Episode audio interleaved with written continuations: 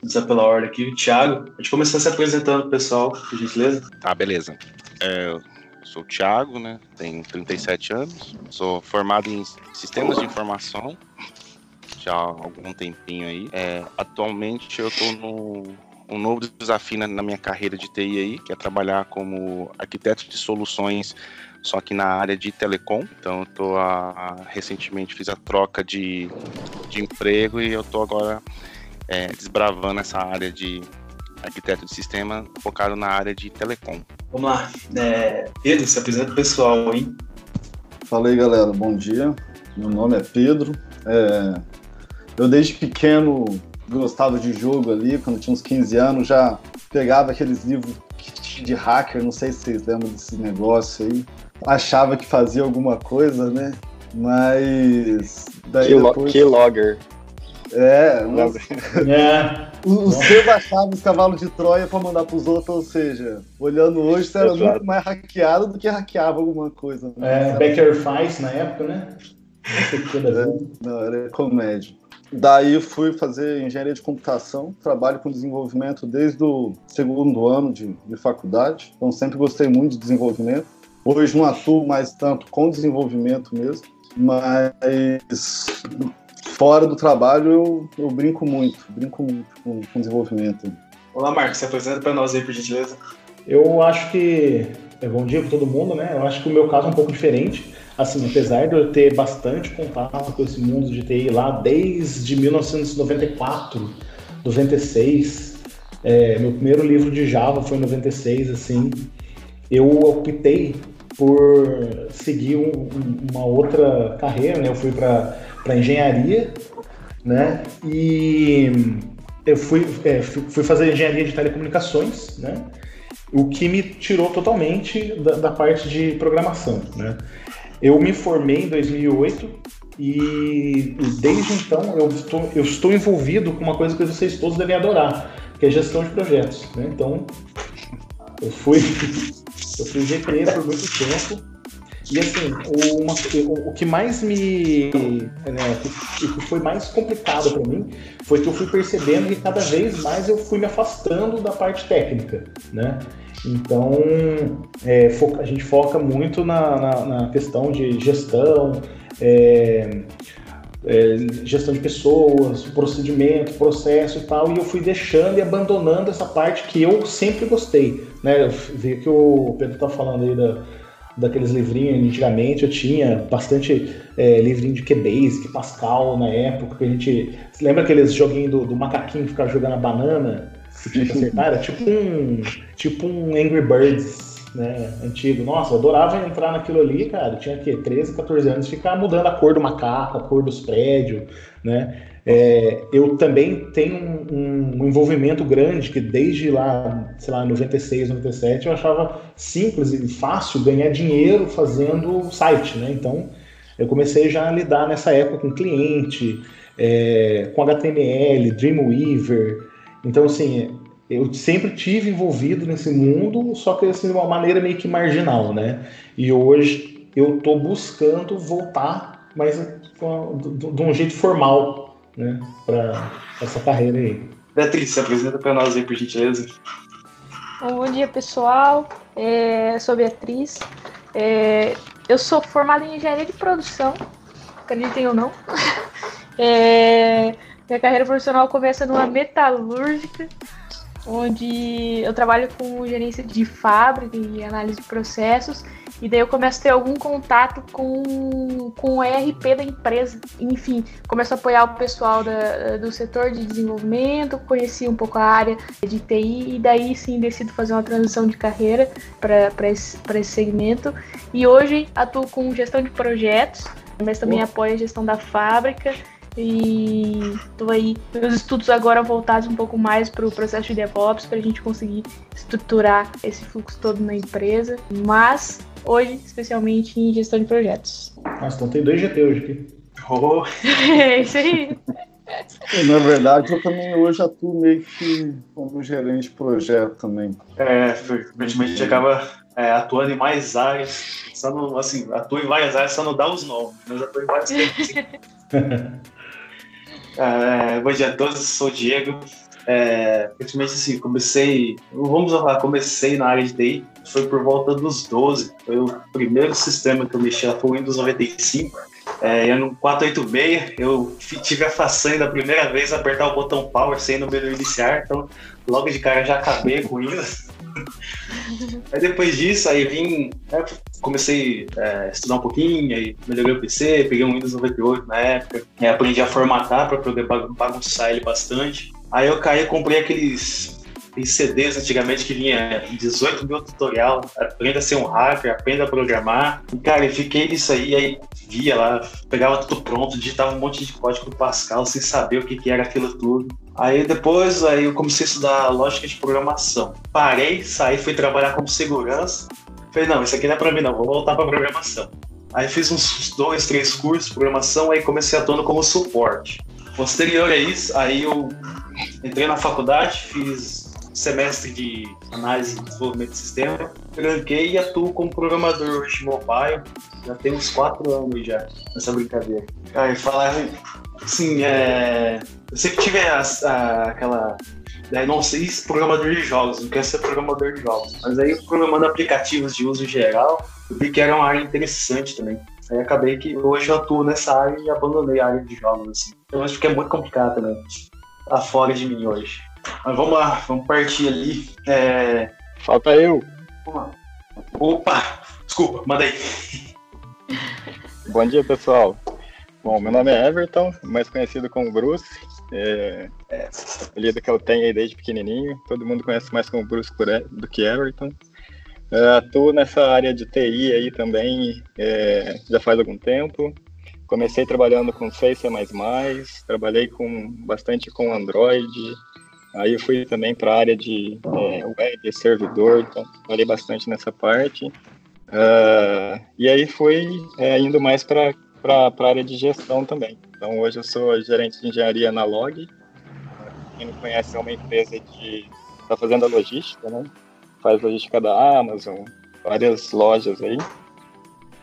É, e foi aí, cara essa parte de gestão, trabalhando bastante com desenvolvimento de, de software ainda.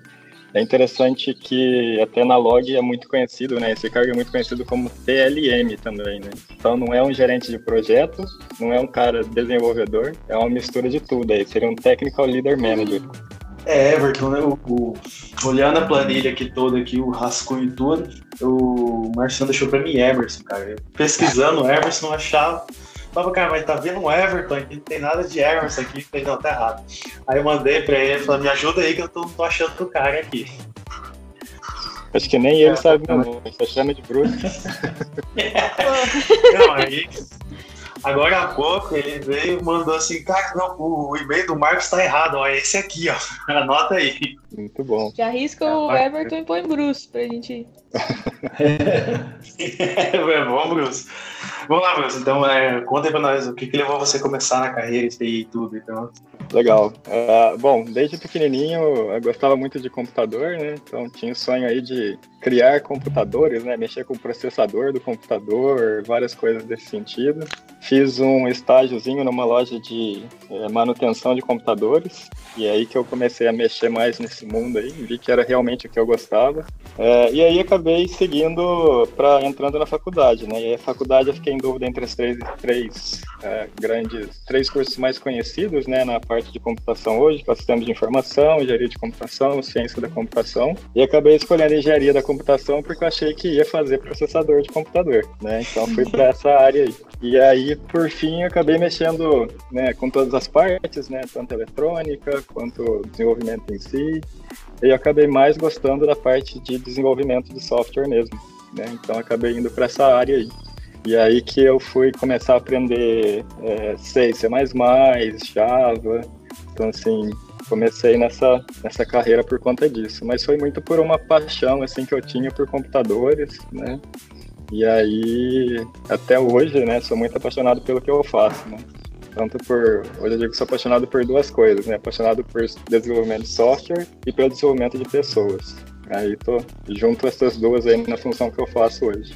Cara, bacana. Acho que essa linguagem C, acho que tentei estudar um pouco. O que eu mais tomei na cara assim, foi falha de segmentação. Cara, nunca vi tanto erro desse jeito. É igual no pointer do Java. Mas lá ainda dava, assim, era, se pegar Java é mais fácil você analisar a stack dele em si do que você ver um monte de linha, endereço de memória lá que você não sabe por onde tá fazendo nada. Ponteiro, um monte de coisa, com certeza. E tu, Thiago, o que, que, que, levou você a começar na área? Então, pessoal, acho que aqui vai ser unânime, né? É, todo mundo da, desde a infância, em casa, brincando com, com o computador. Eu lembro que em casa, o meu primeiro computador, contato, quando minha mãe é, liberou a compra de um K62500, AMD uhum. K62500, e ali eu abria ele, eu formatava, instalava, reinstalava o Windows nele, instalação de impressora familiar, né? Ah, você mexe com o computador, formata isso aqui para mim, ajuda. Eu tive alguns primos também que estavam nessa nesse foco de ficar mexendo no computador, né? Então tudo part, partiu daí, né? Então eu tava em casa mexendo com o computador. Aí depois vem a, a escolha da faculdade, né? entrei na, na, faculdade aqui em Minas, em Pouso Alegre. Eu já fui para sistema de informação direto, porque eu, eu tinha que trabalhar e, e estudar, então era um curso noturno. Aí então eu optei por fazer na cidade vizinha onde eu morava, e sistema de informação lá. Aí gostei da área mais ainda, né, na parte de programação. Lá a gente aprendia C, a trabalhar com um pouco de, da lógica no começo era em C, depois já partia para Java, né. E aí a minha formação toda foi em cima de Java. Então, Java Desktop, Java Web. O C foi mais o começo mesmo. Aí depois da faculdade, a gente é, comecei com o estágio. Consegui um estágio já na área, né? Que era uma coisa difícil, ninguém conseguia até então, por, tão cedo, né? Você tá no segundo ano de faculdade, conseguiu um estágio. Aí eu consegui um estágio já na área, trabalhando, desenvolvendo. Só que no meu estágio a linguagem de programação era C Sharp. Então na faculdade eu via, estava trabalhando com Java, e aí na, no estágio já foi trabalhando com C Sharp, que é bem parecido com, com Java também, né? E o lance do café, né? Que como eu adoro café, então não, não, não vejo um desenvolvedor que não goste de tomar café, né? Isso ajudou bastante e acho, acredito que ajuda bastante nas soluções aí de, de problemas, né? Olha, eu não queria falar nada não, mas tem, um, tem uma pessoa aqui que não toma café. Acreditem. E eu descobri depois de o que? Uns dois anos já que a gente se conhecia. Mais ou menos isso aí, cara. Eu não tomo café. Então, eu. Eu fiquei eu também... em choque. Eu também tô tendo que quebrar uns paradigmas desse daí, porque assim, tem coisas que a gente vai. Né, eu que tô entrando nesse mundo de desenvolvimento agora, tem coisas que a gente ouve bastante, uma dessas é café. Eu sei que café só me deixa mais ansioso do que eu já sou. Desfoca tudo, começa a ter umas tremelique, assim. Eu até comprei uma caneca pra, pra falar, cara, não, desenvolvedor, cara, tem que ter uma caneca personalizada e tomar muito café. Não, não dá, não, não tenho condições é, psicológicas de, de ingerir tanto café assim. Vocês Olha, acabaram eu... com o meu argumento agora, eu acabei de fazer. Vocês tomam chá, vocês tomam alguma coisa quente. É, não é possível. Uma Coca-Cola. É. Tiago, vou, vou, te apoiar nessa aí. Se não tiver o cafezinho ali para iniciar o dia e o depois do almoço, né? Porque é aquele que é só um golinho ainda. Para mim, pra mim o dia não, não tá completo. Não, eu vou bem além, viu? De manhã eu tomo muito café, de tarde um pouco menos, mas tomo bastante sim. Mas ó, uma coisa que, que, que, também eu quebro um pouco esse paradigma. Eu não sou muito fã de jogo. Oh. Isso eu quebro o paradigma também porque eu gosto da ideia de eu gostar de jogar. Só que eu não tenho tempo nem a dedicação suficiente para virar um gamer. Até, até tento, não. mas assim, não tem. Mas tipo, a, o lance do café, cara, eu teve uma vez, é, foi na, na ODS mesmo. Eu falei, vou tomar. Um, tava fazendo academia, eu falei, vou tomar um termogênico à base de cafeína. Eu acho que era 400mg de cafeína. Eu já não tomava café, já não gostava. Eu tomei isso aí. Ah, mas deu uma crise de ansiedade. Eu corri aquela UDS de um lado pro outro, que subir a escada e não passava aquele negócio. Eu vou morrer aqui dentro hoje agora. Pedro, conta aí pra nós que, como que você começou na carreira. Pra nós. Ah, eu meio que já adiantei isso na, na minha outra é. fala, né? Mas é, realmente gostava muito desse tipo de coisa, né? Desses livrinhos de hacker, de programação. Então aí já surgiu interesse, fui fazer. Eu sou de Pouso Alegre também. Fui fazer engenharia de computação no Inatel. Fiz um ano e meio lá.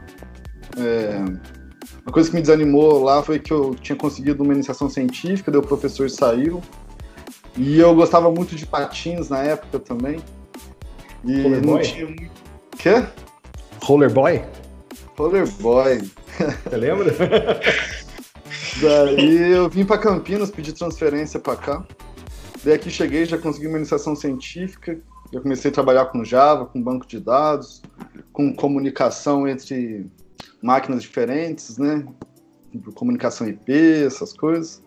Daí, depois disso, já consegui um estágio na Embrapa na época. Já comecei a trabalhar com Java também, um pouquinho de PHP, já comecei a me interessar mais. Eu vi que é uma coisa que eu gostava de fazer, né?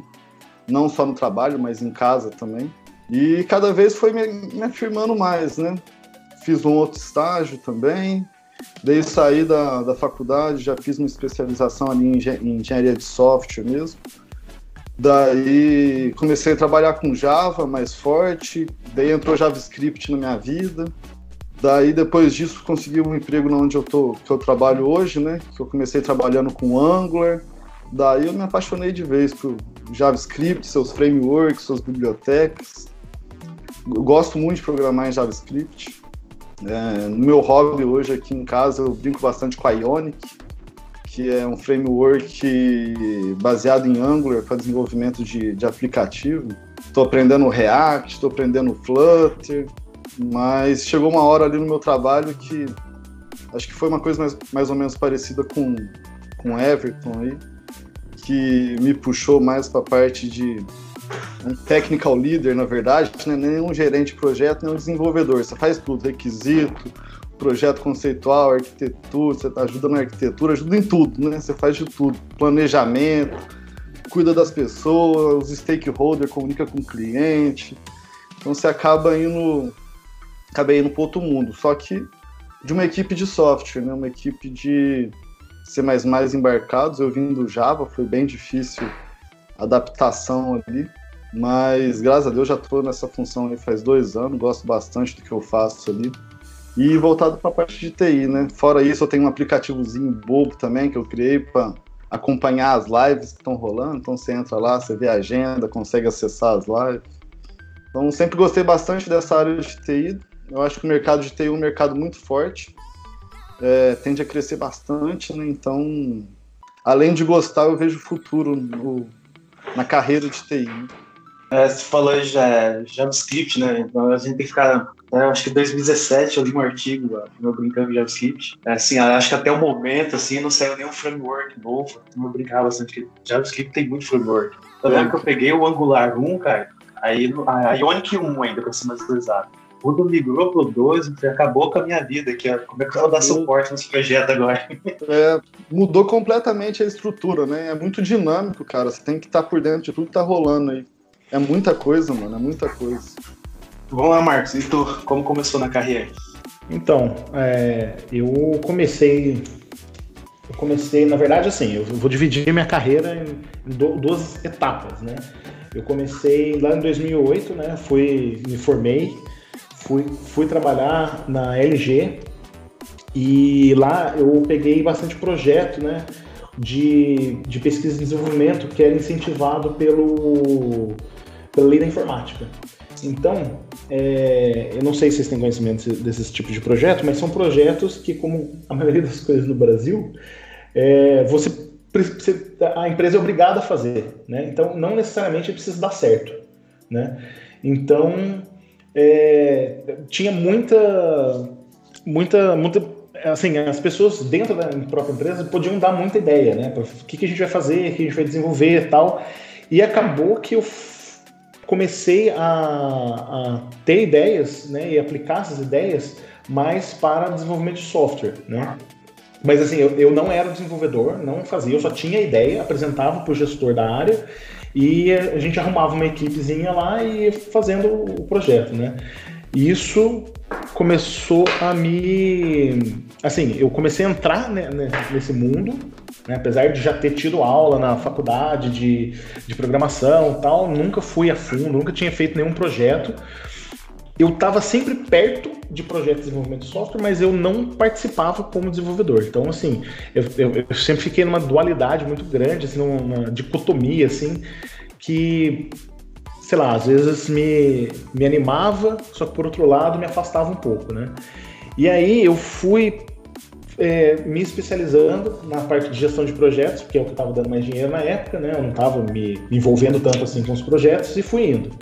É, eu também, né, que nem eu falei no começo, sempre senti uma necessidade grande de, de especialização, né? Porque gente que, go que, gosta, todo mundo aqui já passou por isso, todo mundo já falou disso, né? A gente que já mexeu com o computador, já abriu o computador, já formatou o computador, é, a gente olhava às vezes coisas que eu não tinha é, é, condições de, de arrumar e consertar, e às vezes você tem essa vontade, né?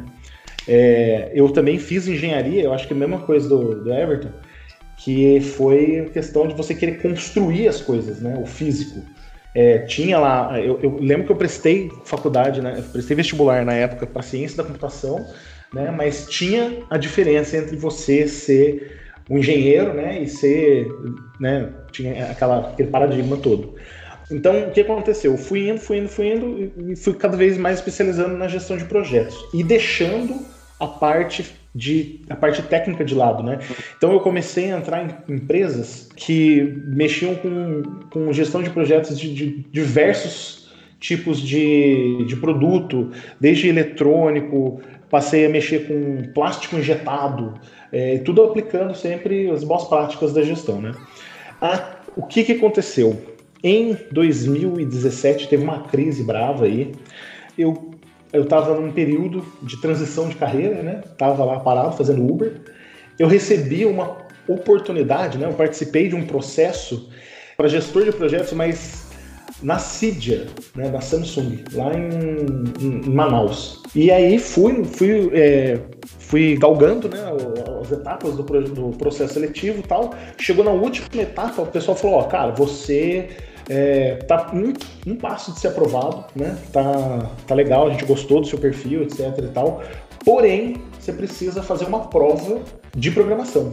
Você escolhe a linguagem que você quiser, né? É, e você vai ter que passar, porque é um requisito da Coreia, eles vão mandar para você e você vai passar. Eu falei, cara, eu não sei programação. Ele falou, cara, mas é o básico, só por você não você entrar, então você tem que passar. Eu falei, cara, o básico eu tenho tempo para eu estudar, porque assim, eu gosto da ideia de programação e eu já vi algumas coisas na faculdade, né? Aí eu, a pessoa que estava me entrevistando falou assim, cara, eu te dou um mês para você estudar e aí você recebe a prova. Ele me passou um site na época que era é, o Hacker, Hacker Rank, não sei se vocês conhecem. Hacker Rank. Exatamente. E aí ele falou, cara, se você conseguir chegar até o nível 5, você dá conta de fazer a prova. E, e aí, o que eu fiz, cara? Cheguei, falei pra minha família, falei, ó, oh, galera, tô com essa oportunidade, eu vou parar de fazer tudo que eu tô fazendo agora pra ganhar dinheiro, Uber, essas coisas lá, tudo, e vou estudar programação por causa dessa oportunidade. Aí, comecei. Entrei na Lura, comecei a fazer curso de estrutura de dados, algoritmo, orientação a objeto, Java, e daí comecei e fui, né? Porque assim, eu não precisava saber framework, nada disso, porque era só para passar na prova realmente, entendeu? Chegou no mês que a pessoa falou para mim, mandei mensagem para ele falei, ó, tô pronto, bora. Eu ficava o dia inteiro, até de madrugada, estudando tudo. Cheguei lá, bora. O cara falou assim, então, a Coreia cancelou o processo seletivo. Aí eu olhei e falei, cara, que porcaria, né? Pensei, e aí eu comecei, tipo, você passa por um período, né, de reavaliar as coisas que você tá fazendo na sua vida e tal.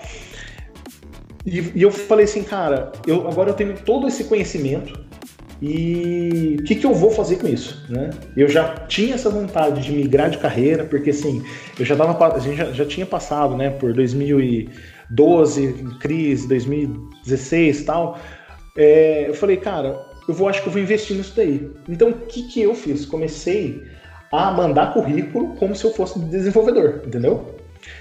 E assim, o que, que eu fazia? Mandava o currículo e mandava para tanto para para as empresas contando a minha história, o que, que eu tinha feito, o que, que eu tinha estudado, as coisas que eu sabia, as coisas que eu sabia que eu não sabia, principalmente, porque como GP eu tinha, né, eu sabia fazer esse assessment e sabia que, ó, gente, se eu entrar numa empresa tal que não tiver uma estrutura mínima, eu também não vou conseguir me, me desenvolver e nem ajudar vocês, entendeu? E o que aconteceu? Eu comecei a pegar bastante freela, mas em WordPress, né, que era uma coisa que eu já tinha conhecimento já do passado. E, assim, é, a gente fala que o WordPress hoje é, tem um preconceito enorme, mas pelo menos paga as contas e você tá lá vendo o HTML CSS lá, né? e quebrando a cabeça aqueles clientes, é, fazendo levantamento de requisitos, todas aquelas coisas que a gente é, tem que lidar às vezes numa empresa, né? Mas é só a plataforma lá que, você, que, que muda. Isso é, fez com que eu conseguisse pagar minhas contas na época e logo em seguida, lá em 2018, eu recebi uma proposta de entrar numa empresa, porém como GP. Eu acho que foi aí que eu conheci o Thiago, o Everton, o Lucas, tal, o pessoal.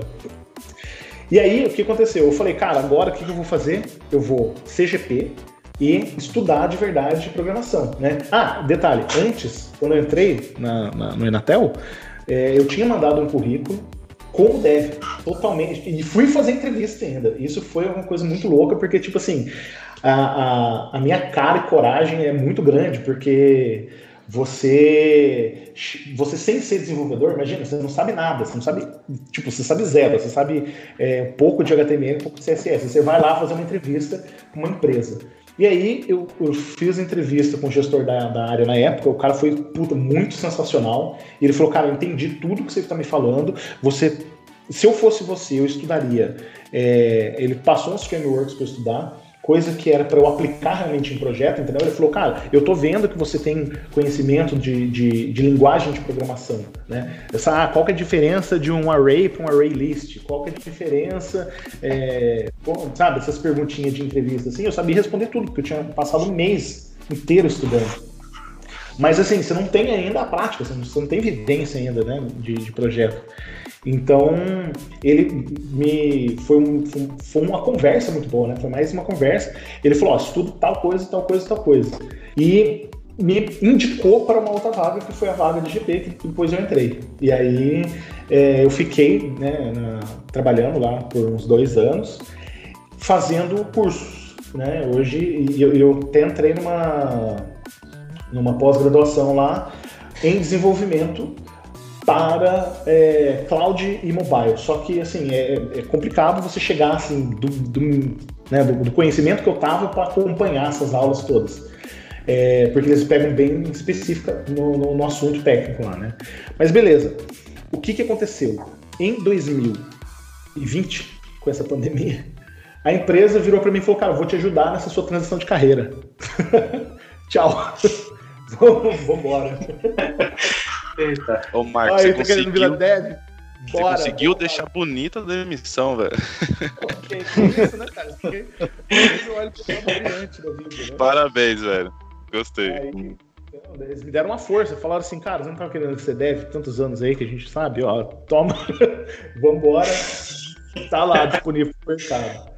E aí, cara, comecei a estudar, estou estudando ainda de novo mais, né? Agora eu estou fazendo né, um curso para aprender melhor sobre React, a stack de Node, React, React Native também, um pouco de isso aí. E eu resolvi, né, é, usar esse meu período de, de oci, é, ociosidade, né, e tal, para também ajudar outras pessoas que estão passando pela mesma coisa que eu.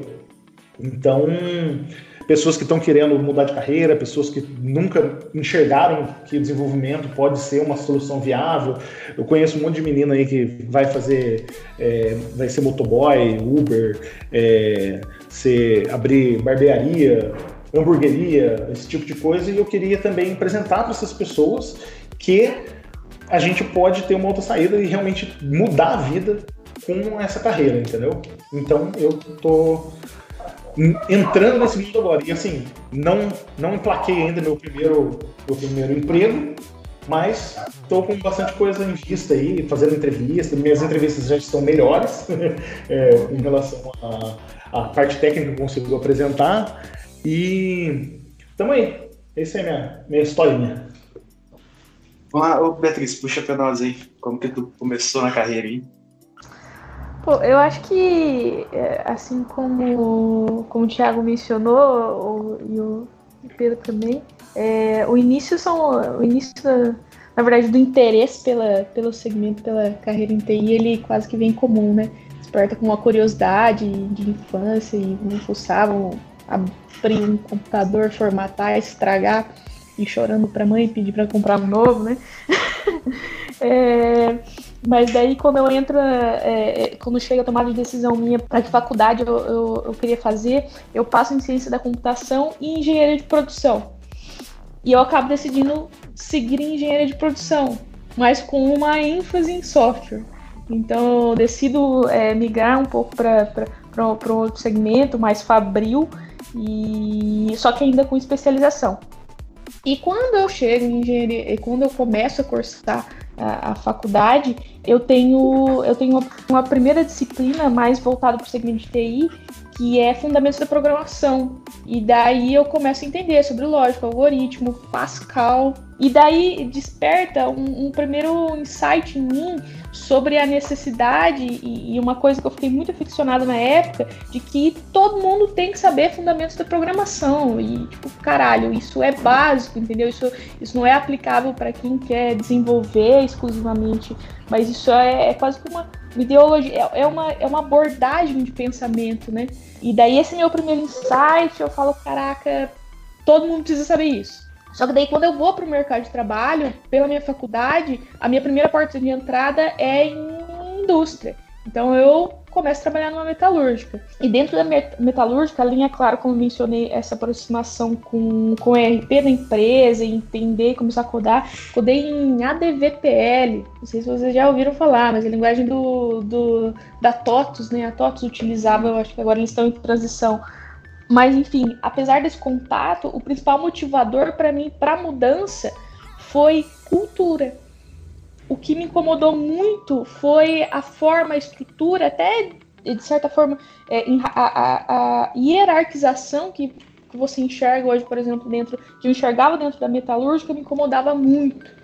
Então, quando eu olho para o segmento de TI, eu vejo que as coisas são muito mais é, justas de fato, entende? Porque se você entrega um bom trabalho, você é reconhecido e é muito fácil você evidenciar o seu bom trabalho nesse segmento e a importância que é dado para as pessoas nesse segmento também é, me brilha os olhos, no sentido de que porra, a matéria-prima desse segmento é pessoa. Então, se a pessoa não está bem, se eu não, entendeu? Se eu não garanto que a minha equipe está bem, essa importância foi me, enfim, foi me brilhando os olhos, daí eu decidi virada. Eu falei, cara, eu preciso sair desse, eu preciso sair dessa metalúrgica, eu quero, quero trabalhar em uma indústria de TI, em uma indústria, fábrica de TI, e daí eu consigo entrar, inclusive, na, na, empresa hoje que eu tô com, com o Diegão ali. E sigo, sigo nessa área. Cara, é, um negócio que falou aí, Beatriz, rapidão, é, que é interessante, é a questão do, dos conceitos básicos de computação, né, que todo mundo deveria aprender. Isso é uma coisa que eu já vi, não sei se no Brasil, mas tem alguns lugares do mundo que nas escolas já se ensina isso, né? Os, os fundamentos Sim. básicos da computação. Né? Sim, cara. Na época eu, eu fui pesquisar e eu acho que, eu acho que a, a, a Alemanha, se não me engano, na, na época já era obrigatório.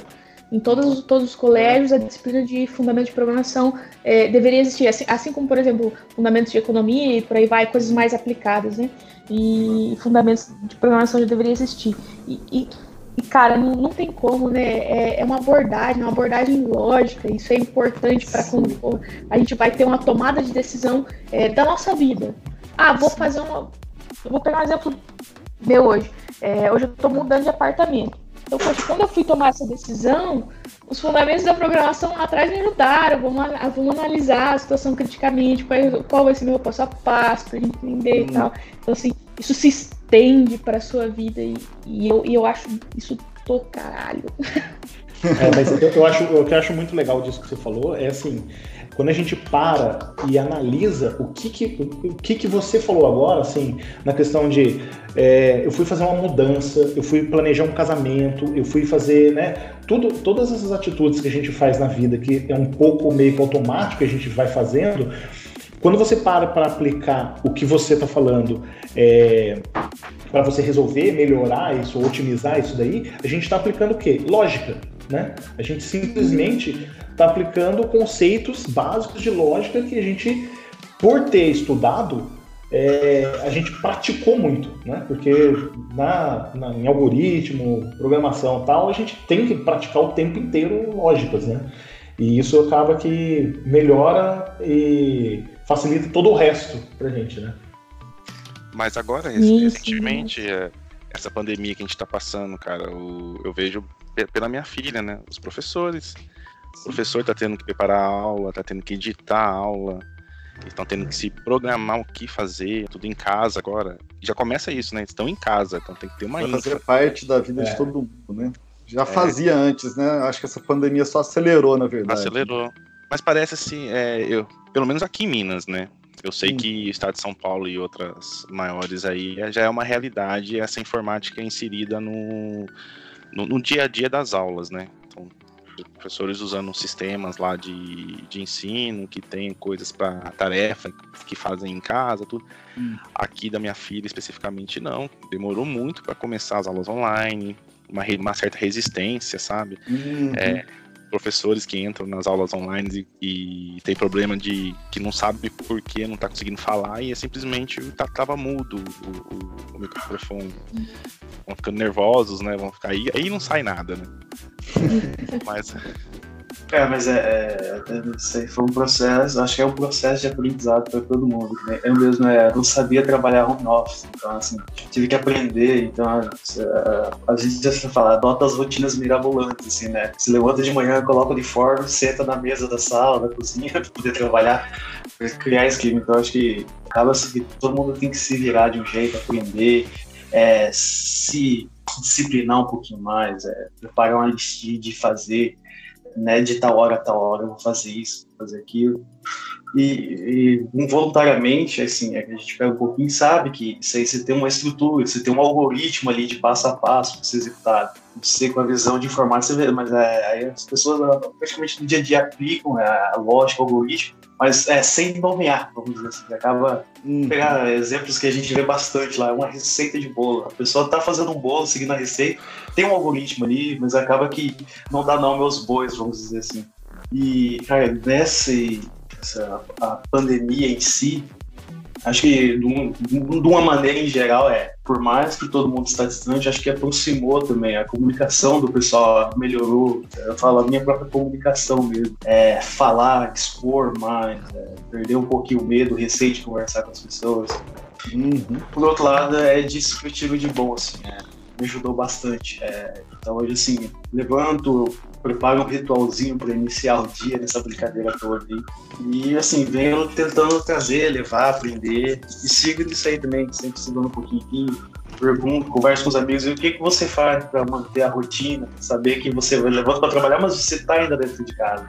Sim. Acho que hoje até a minha maior dificuldade é saber quando é que eu parei de trabalhar. Como é que eu sei que eu parei de trabalhar? Eu tô em casa ainda. Em trabalho, eu falo, eu vou sair do trabalho, pego o ônibus, vou para cá, cheguei. Ó, já não estou mais trabalhando. Quando Aqui é ainda tem uma certa acontece. dificuldade que sim. Quando você é GP, isso nunca acontece. Você nunca para de trabalhar.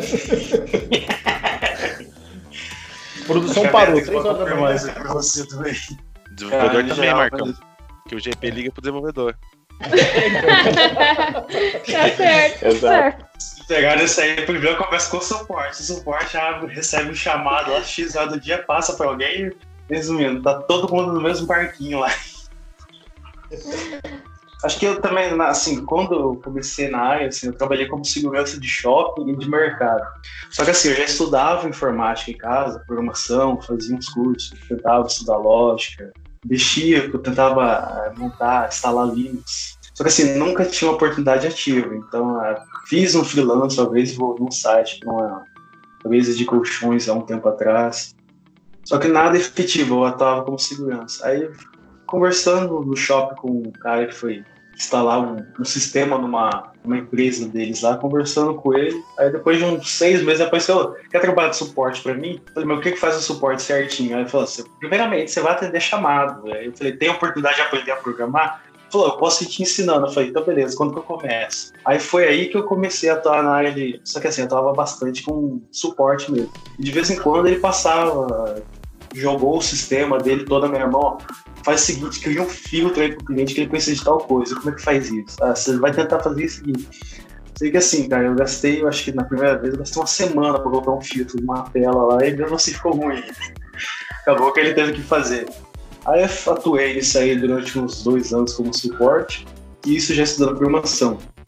Aí acabou que não deu certo na empresa, aí eu saí. E assim, eu fazia freelance de programação, tudo, mas aí surgiu uma vaga para trabalhar como programador PHP. Aí eu falei, vou me inscrever, sei pouco de PHP, não sei muito. Aí fui, me inscrevi, fiz o teste, mas assim, eu não consegui concluir todo o teste, mas o pessoal gostou do que até então tinha montado ali para eles. Aí atuei durante um ano nisso aí também, acabou que a empresa fechou, Aí eu entrei na empresa que trabalho junto com a Beatriz hoje no ODS. E lá eu fiz o teste para programador web e na efetivação do contrato ser como programador mobile. Então saí de lá programando Android. E, dentro disso aí aprendi Android, aprendi iOS, aprendi Ionic, aprendi PHP mais ainda, aprendi Angular, Angular 2, JavaScript. Aí nessa transição eu virei é, líder técnico do, da equipe de Android. E, então aí agora essa foi a parte difícil, porque assim, é, você não lida mais com código, você lida com pessoas. Pessoas não são lógicas, assim, né? É bem complicado lidar. Então é, é uma área ainda que eu tô, tenho muito que aprender, então vira e mexe, eu saio atrás do pessoal lá, Beatriz, Beatriz, me dá um feedback, como é que eu atuo nessa demanda aqui, eu preciso passar um feedback para alguém, eu preciso cobrar alguém, como que a gente lida com tudo isso aí. Eu acho que assim, a parte dessa transição toda mais difícil é quando eu virei a, a líder técnico mesmo, que aí eu tinha que lidar com mais pessoas. Eu já lidava com cliente, participava de reunião, mas era assim, não era rotina, era casos esporádicos específicos, assim, ó, você precisa dar um suporte ou defender uma arquitetura ali, isso era fácil. Agora todo dia é, lidar com conflitos, isso aí, bicho, isso aí eu tô tentando aprender até hoje ainda. Eu falo a verdade, acho que nunca vou aprender, porque cada dia entra uma pessoa nova, você tem que aprender a lidar com aquela pessoa também. E siga aí, nesses trancos e barrancos também.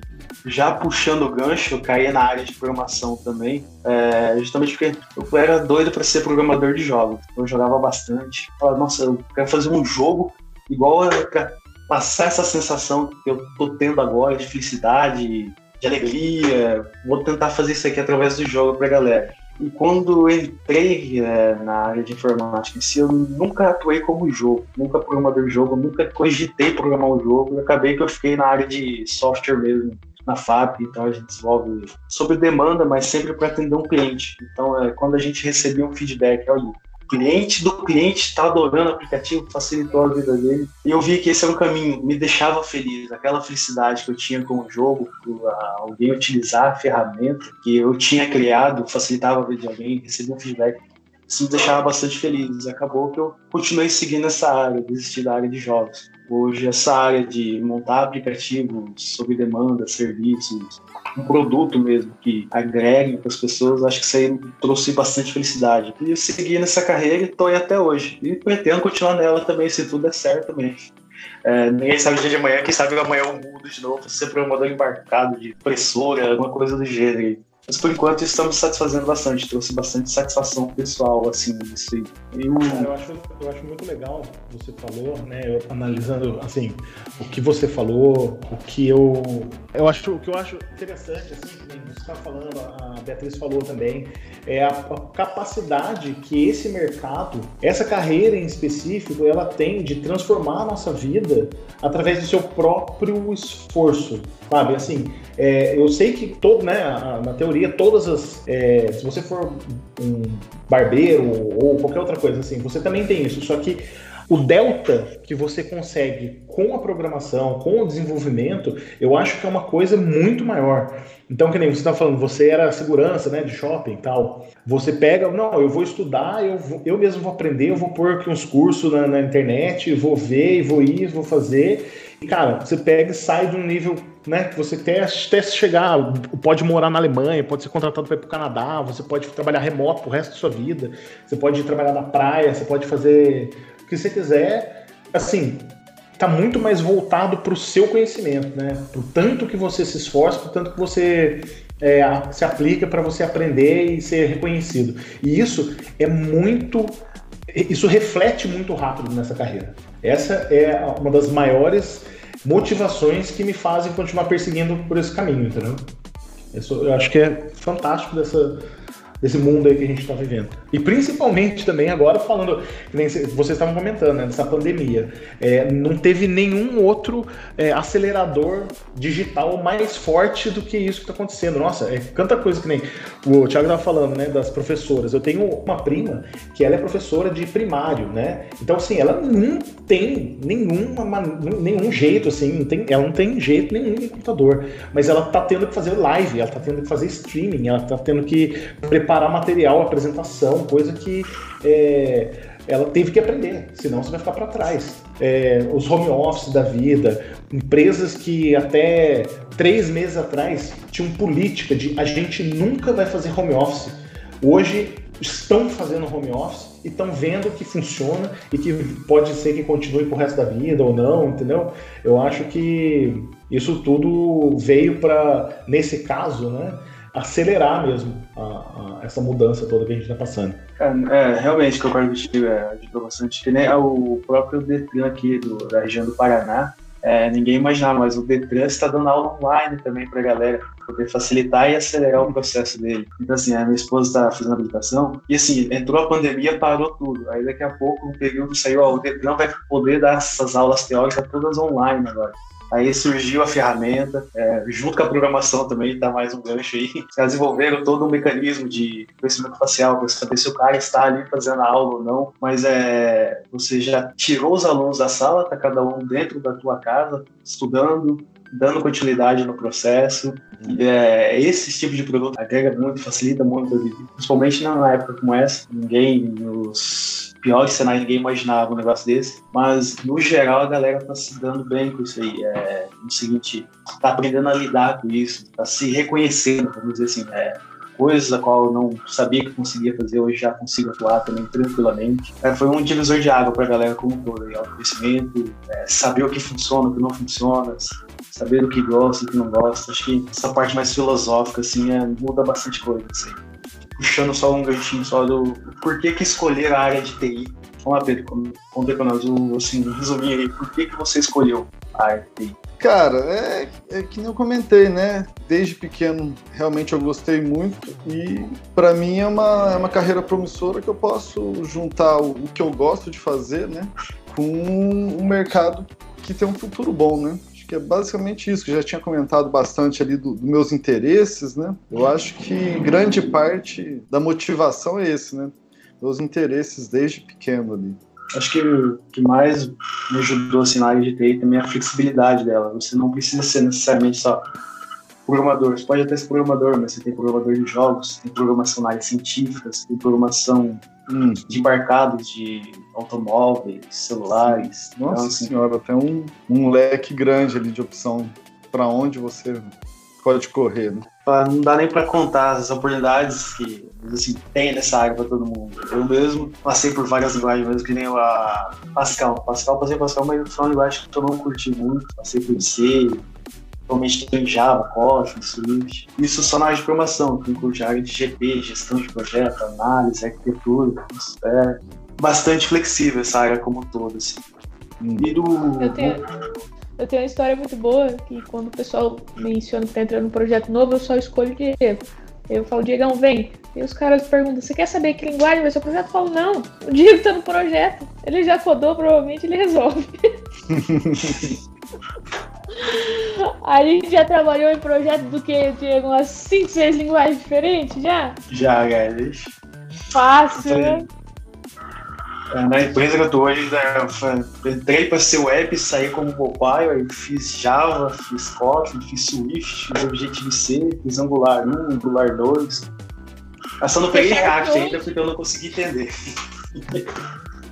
Cara, passei por muita linguagem. Vou puxar um outro tópico aqui para nós aqui, é a visão que a gente tem hoje, a visão que vocês têm hoje no mercado, se era vamos assim, o, vocês imaginavam que quando eu participar da área de TI, a visão que tem hoje, a visão que no futuro, se é a mesma coisa, se mudou muita coisa quando vocês entraram na área. Hum. Tipo, Beatriz, como puxou o gancho, puxei pra nós aí se faz sentido, se mudou alguma coisa pra ti. Cara, quando eu entrei, eu não tinha tanta visibilidade do potencial da, da área. Hoje, assim, hoje eu, eu enxergo é, a área de TI como a mais promissora. Eu, inclusive, por exemplo, ouso a investir um pouco na Bolsa Brasileira e ações de tecnologia foram as que menos foram impactadas, entendeu? Porque elas foram demandadas no cenário que a gente teve. Então, assim, eu acho que as possibilidades hoje já são absurdamente grandes na área e elas são extremamente promissoras. Para mim, o segmento tecnológico hoje, o melhor a ser investido, e é o que apresenta mais possibilidades, e é o que eu coloco a minha grana de fato.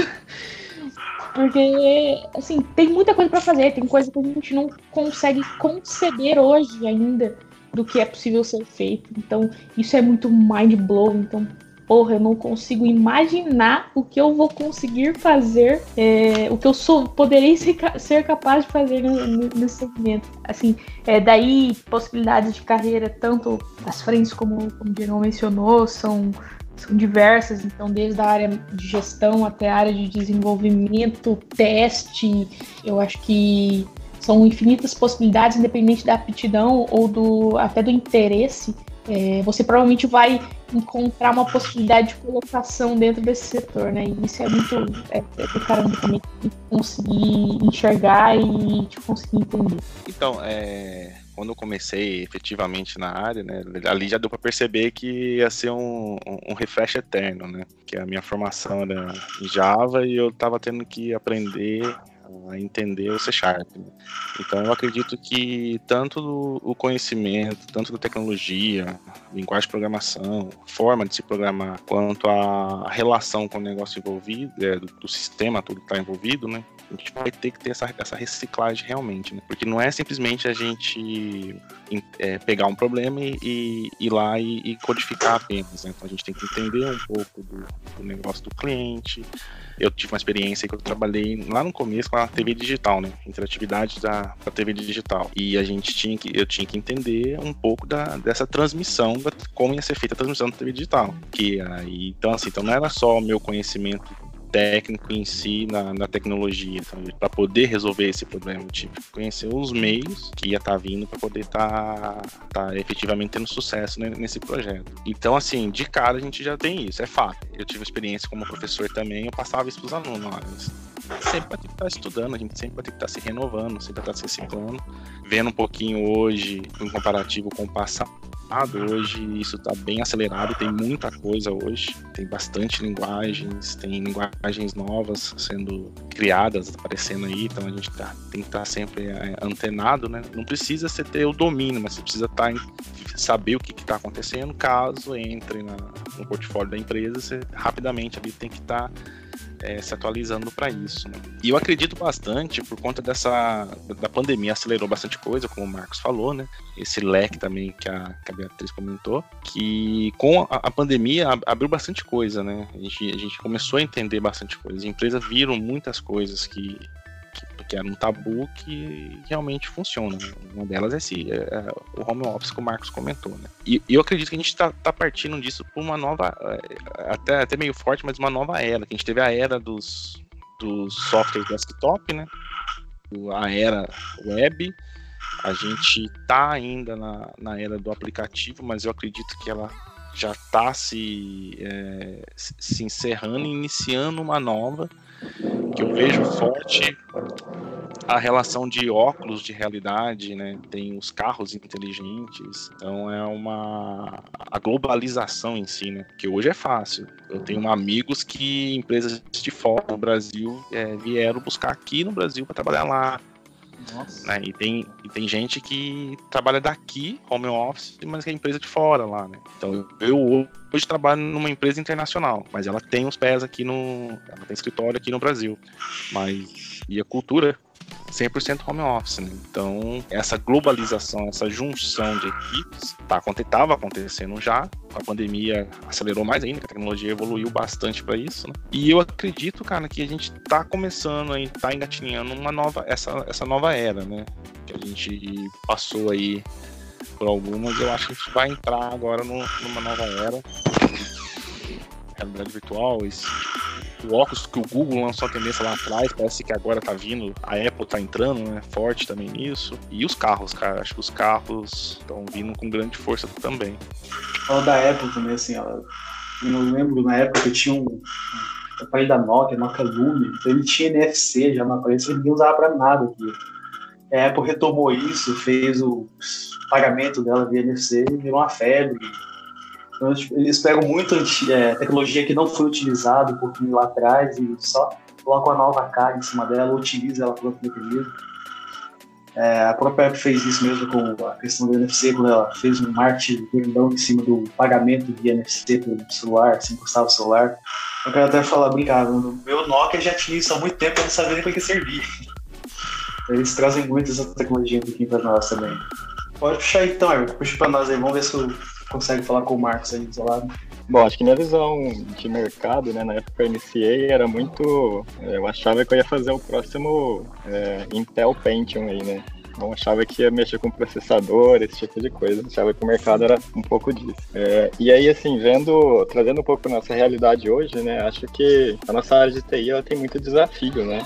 Então, ela está inserida em todos, todas as áreas de conhecimento aí, né, que a gente, que a gente vê hoje, né? Tudo tem, tem tecnologia e acho que tem espaço para todo mundo, assim. É, linguagem de programação tem diversas, a cada dia surge uma nova linguagem, uma nova versão da linguagem, novos paradigmas, né, novos padrões de uh, design patterns, etc.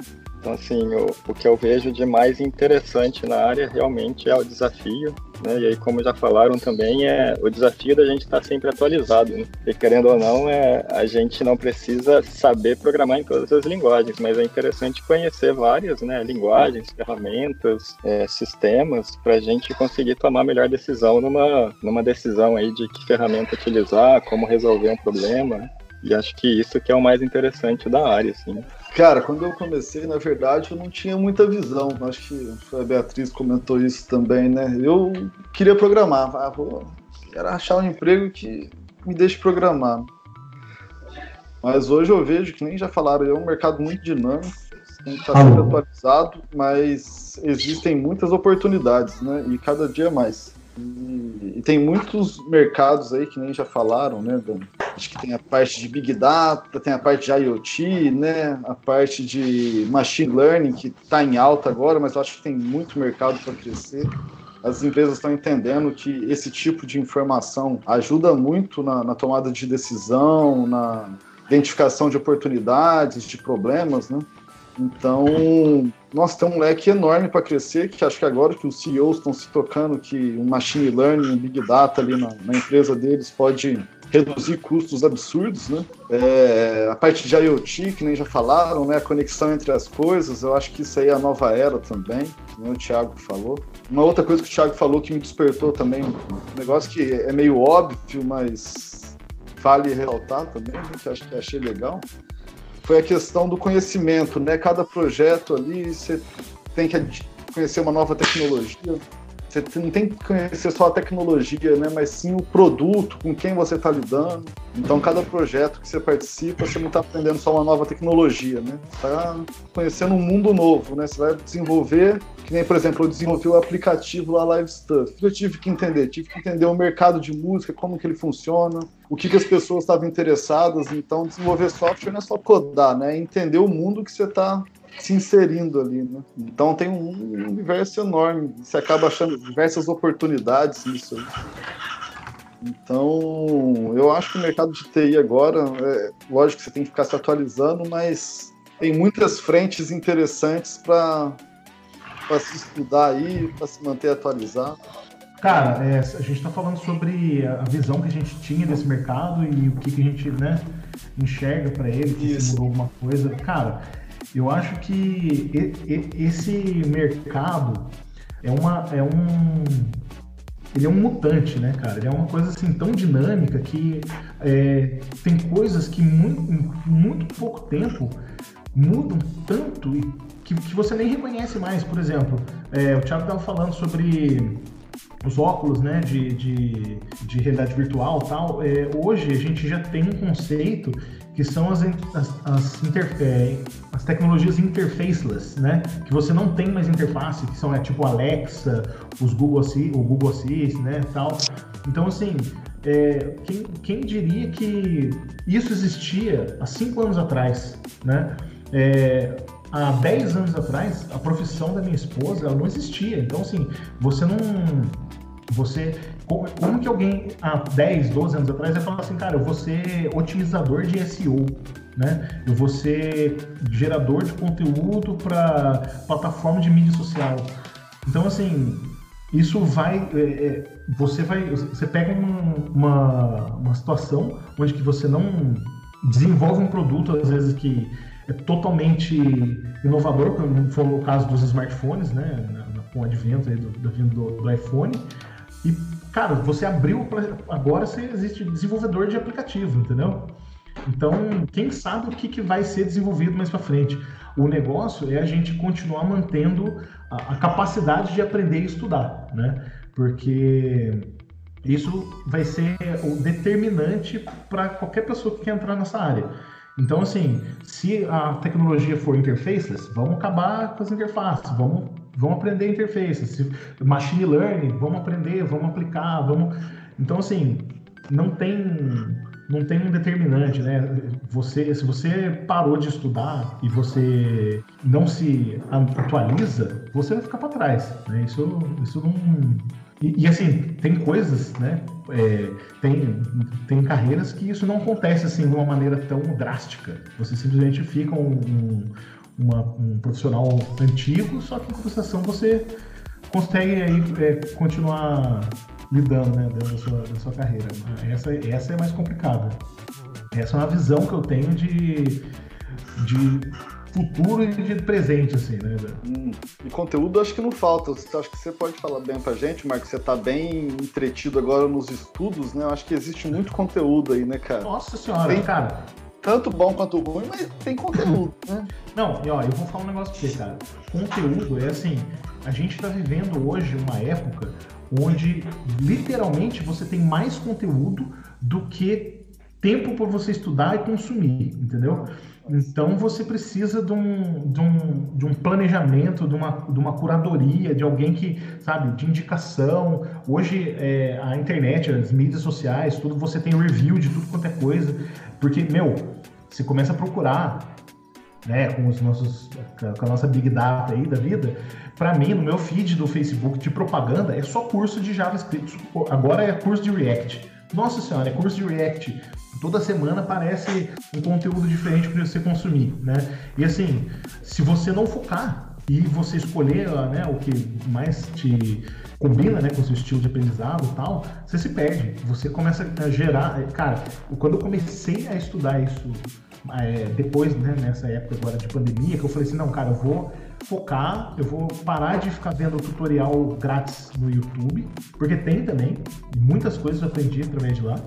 É, eu vou pagar um curso e vou, vamos, vamos embora. Porque o que, que eu quero? Eu quero uma estrutura, entendeu? Eu quero começo, meio e fim, eu quero milestones, quero saber da onde que eu tô indo para onde que eu tô, é, da onde que eu tô vindo, né, para onde que eu tô indo.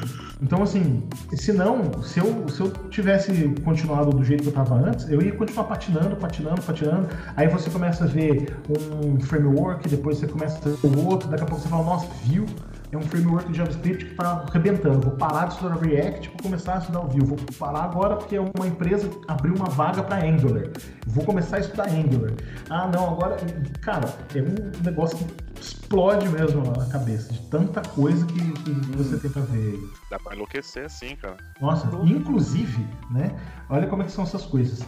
A gente é, eu tô com esse meu projeto, né, que eu não falei ainda, eu espero que um dia eu tenha uma oportunidade no gitpush.dev para falar sobre isso especificamente, mas é, eu tô com essa minha iniciativa de ajudar as pessoas que estão querendo passar por esse momento de transição e eu já estou recebendo bastante proposta né, de pessoas que querem ajudar as pessoas que eu quero ajudar, entendeu?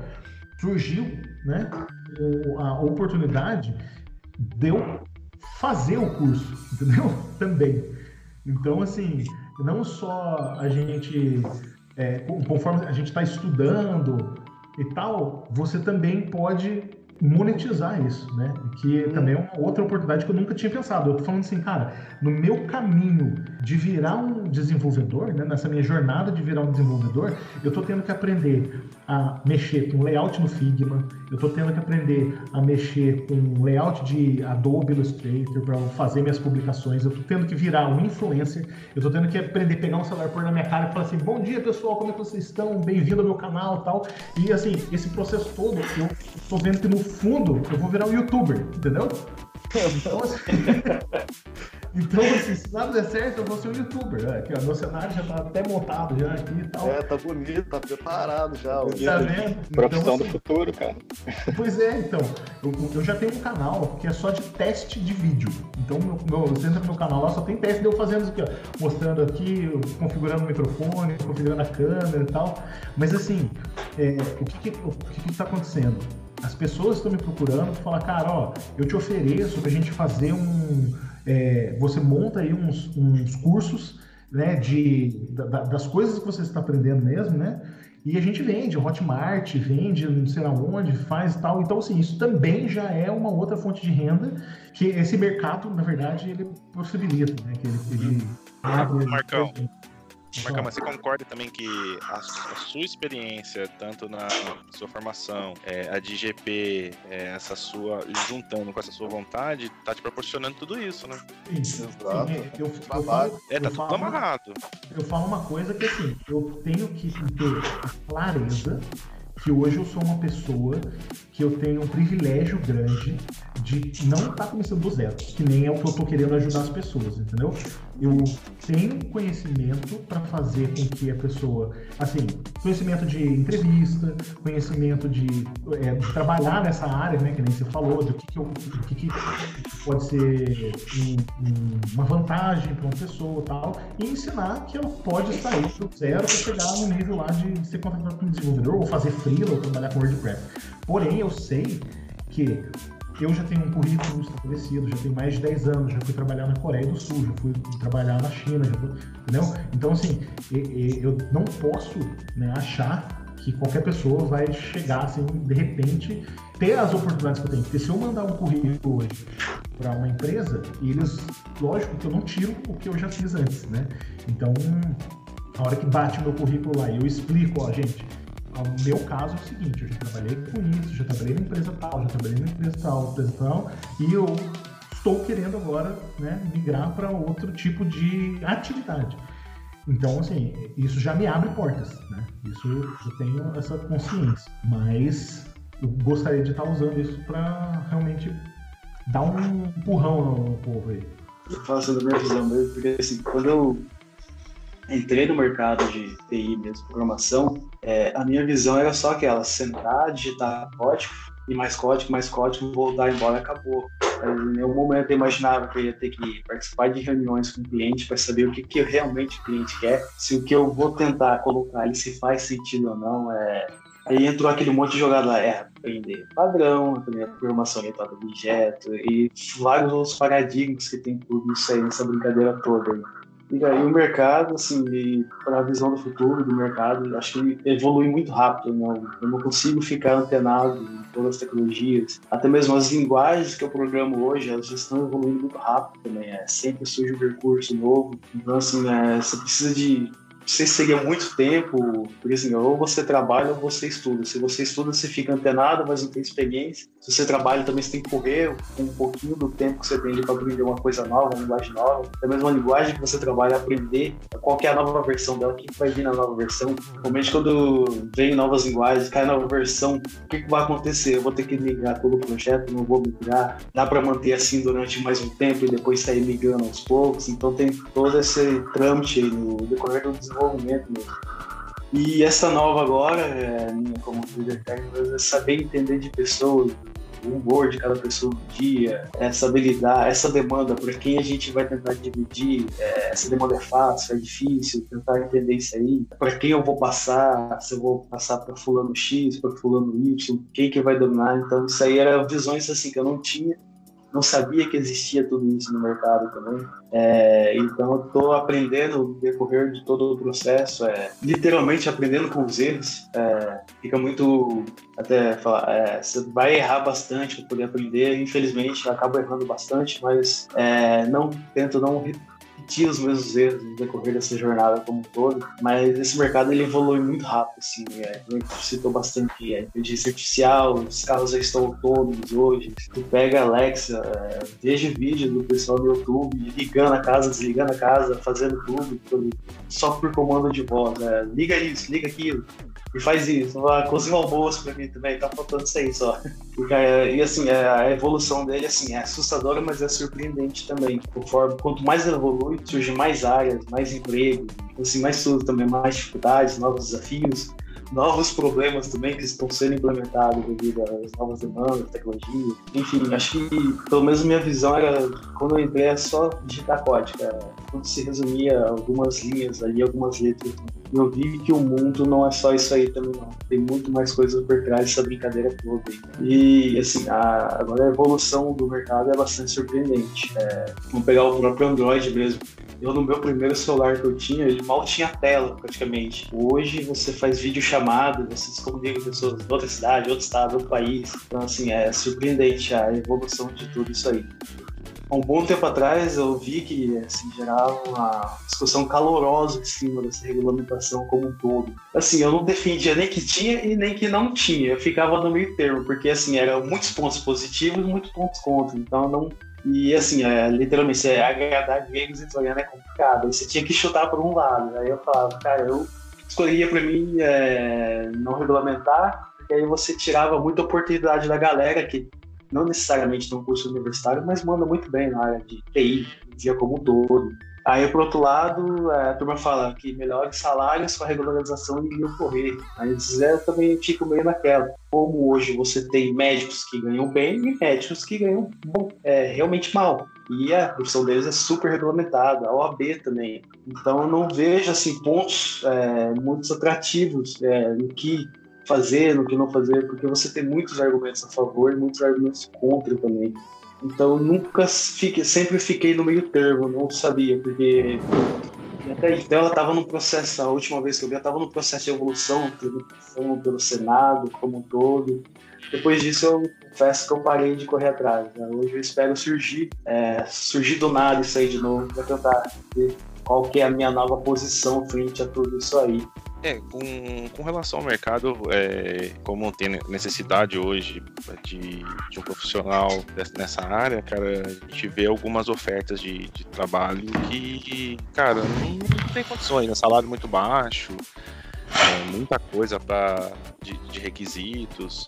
Acredito que nesse ponto é um, um, um lado negativo com, com relação a, a, alguns algumas empresas, de empresas, não sei. Às vezes é até por falta de conhecimento realmente, né? Colocam alguns requisitos lá que você olha e fala assim, não tem condições. Quem domina ou tem o, o know-how de trabalhar com isso, o salário dele não vai chegar nem perto disso que a empresa está oferecendo, né? Tem a, a pressão que a gente sempre vai ter, né? A pressão e a famosa briga é, não é com o GP, tá, gente? Nada disso. De, da gente estimar um, um, um tempo e aí ser cortado. E ser cortado. Esse tempo em quatro, né? É a estimativa duas horas, quatro dias, três semanas. Otimista, provável e pessimista. E sempre pega o otimista, esquece. aí a cobrança é do otimista. Mas é, é, acredito que isso é coisas da, que realmente tem, mas que é um, um, um, ponto negativo em si, mas que conversando vai evoluindo. Tive a oportunidade de trabalhar com o Everton, com o Marcos e com, com o Lucas tive que pensar um pouco, porque eu chamava ele só do norte, quando a gente trabalhava, e eu nordestino. gente, o Lucas, e a gente vivia debatendo isso, né? As reuniões nossas era sempre de, de, essas questões e o que melhorar realmente, né? Agora, a parte da regulamentação, cara, é, é, eu sou meio tradicional em algumas coisas. Eu acredito que para trabalhar na área precisa ter diploma, mesmo sabendo que tem gente que não tem a formação tudo e que manda bem.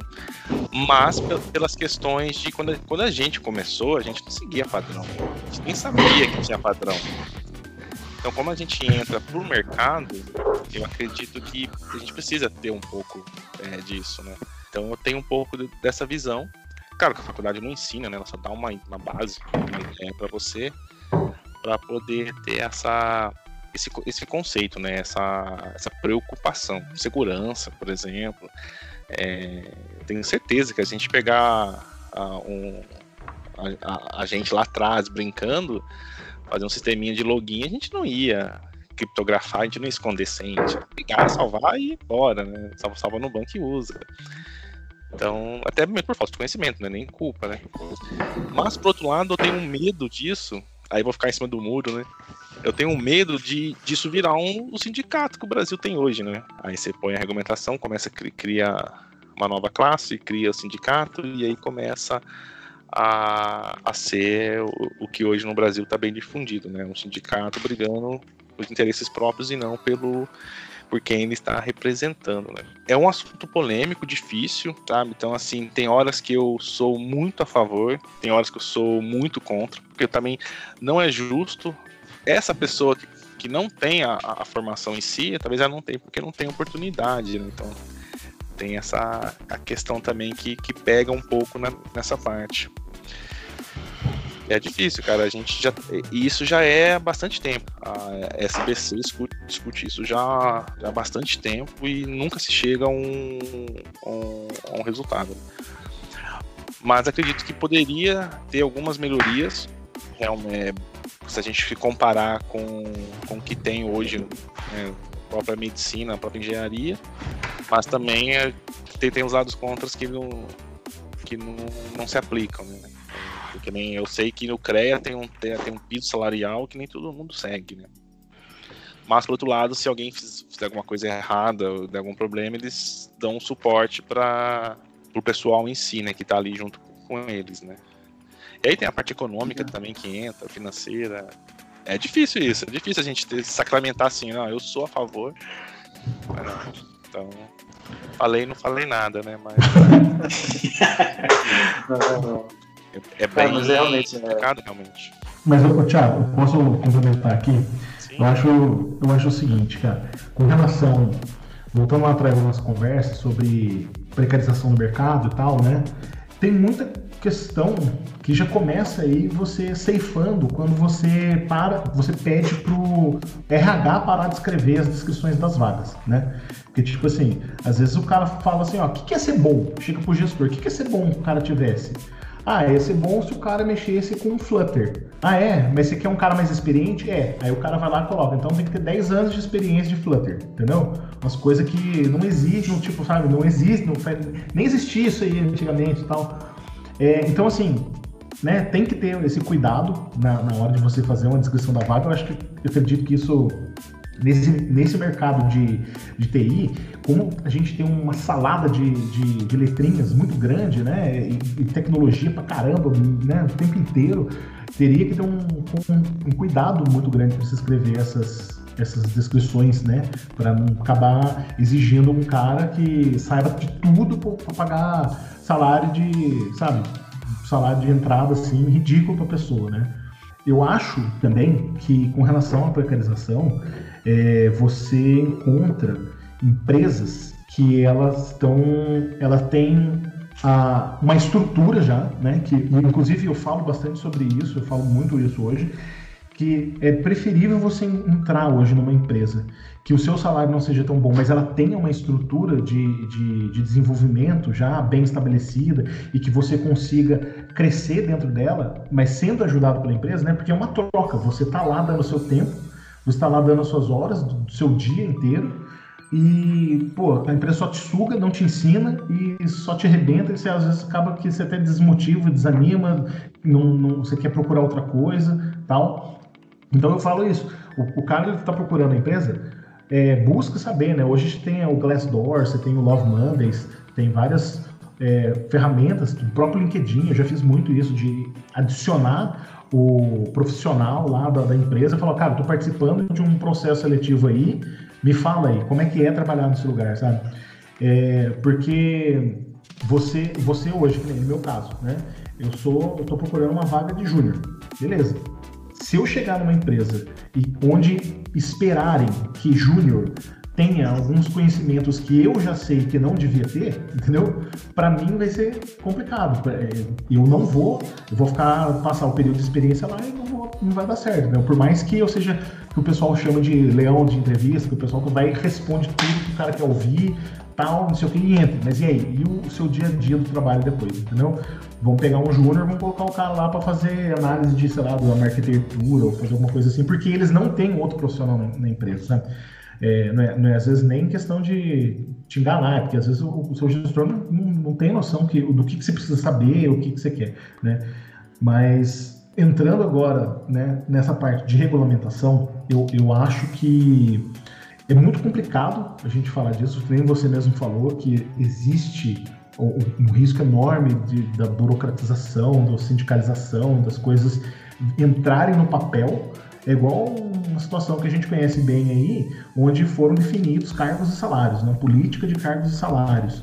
E, cara, você vai pegar pessoas que vão tentar enquadrar todo mundo numa regra que não, não existe regra, né? Simplesmente. E aí você amarra e você fecha oportunidades, às vezes, para pessoas que deveriam, que mereceriam, e você dá oportunidade para pessoas que talvez não mereceriam. Então, assim, eu, eu, eu li um texto uma vez falando que antigamente há muitos anos atrás, né, na época que começou com essa história de ciência da computação, é, começou é, os analistas de sistema, o que, que, o que, que acontecia? Eles pegavam pessoas que tinham um conhecimento muito grande, muito profundo em cima de matemática, de é, dados, eram, eram, cientistas mesmo, né? São, eram pessoas que iam lá e iam fazer o código baseado em estudos matemáticos que eles estavam desenvolvendo. Para quê? Para você fazer um programa tal. E isso, depois, né, conforme a tecnologia foi evoluindo, e hoje em dia você tem os Wix da vida, que você pega e você faz um site lá arrastando e clicando,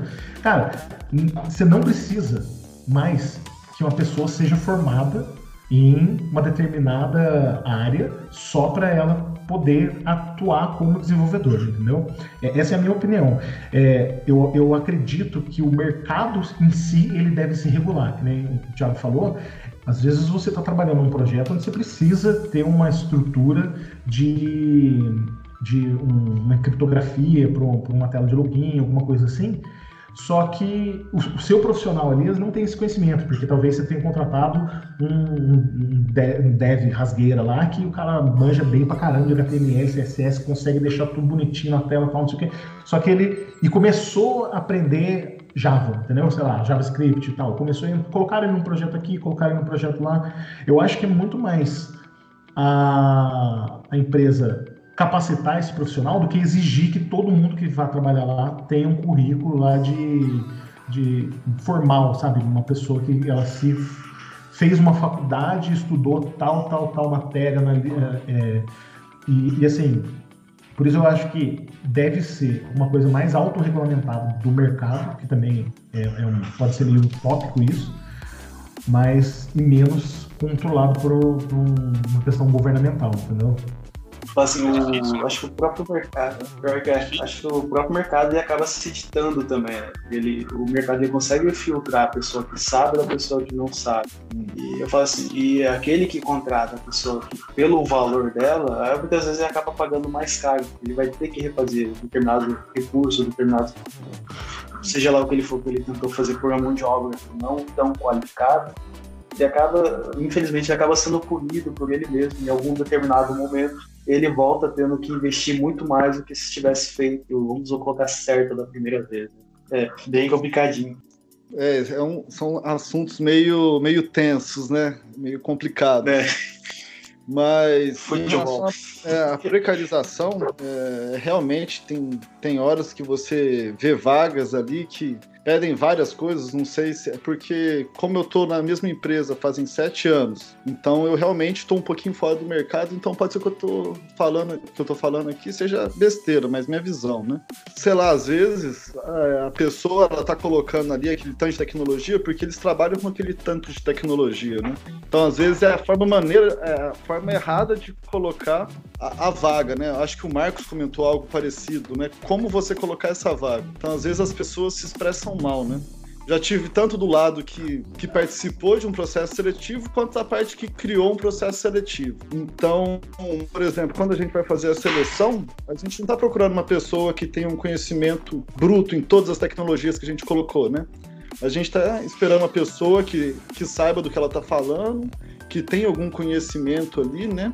E, e, que vai conseguir resolver os problemas. Eu estou muito mais interessado numa pessoa que resolve os problemas do que uma pessoa que tem conhecimento e não, não seja tão focada em resolver o problema, né?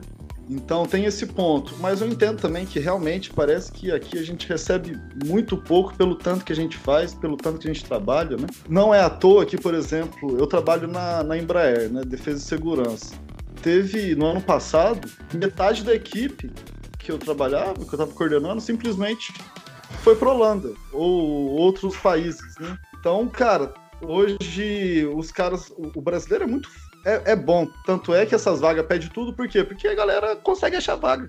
Se a galera coloca esse tanto de coisa e continua colocando, é porque eles acham. Beleza que você recebe 30 mensagens no, no LinkedIn por semana, mas você vai ver a vaga e fala, meu Deus, o que, que é isso, né? Pedro, é... é... um adendo aí, desculpa, cara, mas é Ô, lance do, do, brasileiro ser bom, cara. Recentemente, um ex-colega de equipe, ele foi pra, ele foi pra Europa tentar lá. Ele conseguiu hum. tal. É, ele me relatou que, é, que os brasileiros são muito bem vistos, porque pra gente é normal se a gente tem uma entrega, por exemplo, segunda-feira, e não tá pronto. A gente passar o fim de semana trabalhando para entregar. Esse, esse meu amigo, é, ex-colega de equipe, comentou que lá não. Ele foi trabalhar num sábado porque estava atrasado e só ele tinha ido. Uhum. Ele, ele, ele, se matando para entregar e o resto da equipe. É, e a gente está acostumado a lidar com problema, né? A gente sabe é. lidar muito bem com problema. Né? Nossa senhora, se você não souber lidar com problema hoje, você então, essa precarização, então, não sei se na verdade isso é um ponto de vista, né? Talvez isso é um negócio meio complicado de, de argumentar, mas é um mercado cruel, principalmente no Brasil, né? Mas se você consegue se dar bem aqui no Brasil, hoje tem muita oportunidade fora do Brasil e existe a grande chance de você conseguir um trabalho, seja trabalhando daqui remoto, ou se tiver interesse de ir para, sei lá, Holanda, Canadá, Irlanda, Alemanha. Hoje você vê muita vaga presencial lá, né? E eles procuram muito brasileiros. Agora, em relação à regulamentação, cara, putz, isso aí, para mim, acho que é a coisa mais difícil de acontecer, pelo menos no momento. Como que você vai regular isso? Qual, qual que é o diploma que você aceitaria para trabalhar nisso aí? Hoje na minha equipe tem físico, engenheiro mecânico, cara, tem, de tudo. E os caras são extremamente bons no que eles fazem. Como que você vai restringir isso, né? Tem, tem pessoa que é formada em ADM, que eu conheço, que, nossa senhora, é um excelente profissional, conhece de arquitetura. Cara, é muito difícil regulamentar isso aí. Quem que você aceitaria, né? Beleza, medicina você aceita a pessoa que tem diploma de medicina. De OAB, aceita diploma de quem faz direito e aí, isso aqui, vai aceitar diploma do quê? É complicado, cara, é complicado. E ainda mais com, essa, com esse esquema agora de ter escola para criança aprender a desenvolver. Então eu acho que vai ser um mercado que vai ser muito aberto. Ele vai aceitar muitas pessoas. É lógico que tem níveis diferentes ali, por exemplo, você assinar uma arquitetura de um, de um projeto grande, com certeza o cara vai te pedir algum, algum diploma. Que diploma é esse? Não sei. Mas é muito difícil, cara. Eu acho que regulamentar essa carreira hoje, é, eu acho que seria legal colocar, não restringir a diploma, né? Mas ao profissional que trabalha com isso, os mínimos direitos ali, né? Não sei. É, é muito difícil, cara. É muito difícil. Minha opinião, né? Realmente, é, eu lembro que na época eu estava acompanhando assim, e estavam tramitando assim, se a pessoa ela trabalhou é, X anos em carteira registrada na área, ela poderia continuar atuando devido ao tempo dela antes da regulamentação, mas eles estavam planejando isso aí para não é, cortar todo mundo do mercado e, também não aceitar todo mundo também. Então eles limitaram, a época essa limitação, acho que se não me engano era três ou quatro anos de carteira registrada na área de TI para poder falar, atuar sem a, algum determinado diploma. Só que também essa pergunta sua, essa, esse comentário seu de que diploma aceitar, também não tinha nada relacionado a isso aí. Eu vou aceitar que diploma? Análise uhum. de sistema, engenharia, sistema de informação, ciência da computação. Então, assim, é realmente muita física, matemática, que também pode atuar nessa área. Uhum. Realmente era muito complicado. E eu parei ali porque ele gerava, assim, muita é, não é nem discussão calorosa, assim, é briga mesmo. É, dois hum. extremos, assim, do lado B e o lado A, é, estapeando ali para ver quem é onde chegava. Então, não, você tem deixar... que extrair o melhor o, e o pior dos dois lados. Cara, a quantidade de gente que eu tô conhecendo que o cara fez design, ou o cara fez publicidade, propaganda, marketing, e aí ele começa, né, a fazer, mexer com com campanha de marketing e tal, começa a entrar um pouco aqui no código, vai entrando, né, daqui a pouco ele começou a aprender a desenvolver, não está escrito. E esse cara é um cara que é formado. Né? E, e, fora, fora as empresas também que a gente conhece que exigem um diploma para contratar o cara, às vezes, como analista, mas não fala o quê. Entendeu? Você precisa ter um diploma. E aí eu consigo te contratar como analista. Ah, você quer ser contratado como engenheiro? Você precisa ter um diploma de engenharia. Você, precisa, você quer ser contratado daí como especialista, analista, qualquer outro tipo dessas nomenclaturas aí, qualquer diploma. Você, você fez o quê? Você fez pedagogia? Sabe programar? Bora, entendeu? Tá contratado, analista aqui, analista de sistemas, ponto. Não, é difícil, é, é um tema difícil. É, Com certeza vão criar um curso para adequar todo mundo. Sim. uma, um cursinho. Abrir uma nova demanda do mercado, faz esse mini cursinho aqui, que aí você pode atuar em X áreas lá, tranquilo. Hum. É, mas... E você, Beatriz, que conta pra nós? Vamos criar o coach dev, né? Ótima ideia. Então, eu, assim, eu, eu tô num cenário, sinceramente, abrindo vocês, eu tô muito confortável, eu me sinto até um pouco é, não no direito de discutir isso, mas vou abrir minha opinião com vocês. É, com relação à precarização, é, entendo e concordo que, que é foda as os níveis de exigências é, talvez não casam muito com as, as demandas e até o, o retorno, obviamente, a gente fala de, de, de grana com relação ao que o mercado pede. E daí, até com o que vocês já mencionaram, isso, isso tem que começar a ser, a ser revisto lá no nosso processo de contratação, com a aprovação do RH, de fato, com, com o descritivo da vaga, partindo do, da minha referência técnica. Então, o que a equipe precisa? Então, beleza, a equipe precisa disso, disso. Isso é obrigatório? É, então, beleza, então isso vai para vaga, isso é o mínimo que a gente precisa. E daí, aí, a partir dessas skills que se, sejam obrigatórias ou não, a gente começar a falar de senioridade, por aí vai. Mas em específico sobre essa questão da precarização, é, eu enxergo o movimento do mercado, eu não sei se vocês percebem isso ou compartilham uma visão, e que a gente tá com um panorama mudando um pouco, porque antes era extremamente difícil a gente conseguir é, aplicações para as vagas nossas, e hoje a gente recebe isso num volume muito maior, sabe? Então a gente enxerga que a demanda pelas vagas também cresceu. A gente, uma coisa, inclusive, que a gente, cara, a gente às vezes puxava a pessoa que não tinha o que era o mínimo pra gente, porque a gente ia ter que ensinar, porque a gente não tinha essa demanda.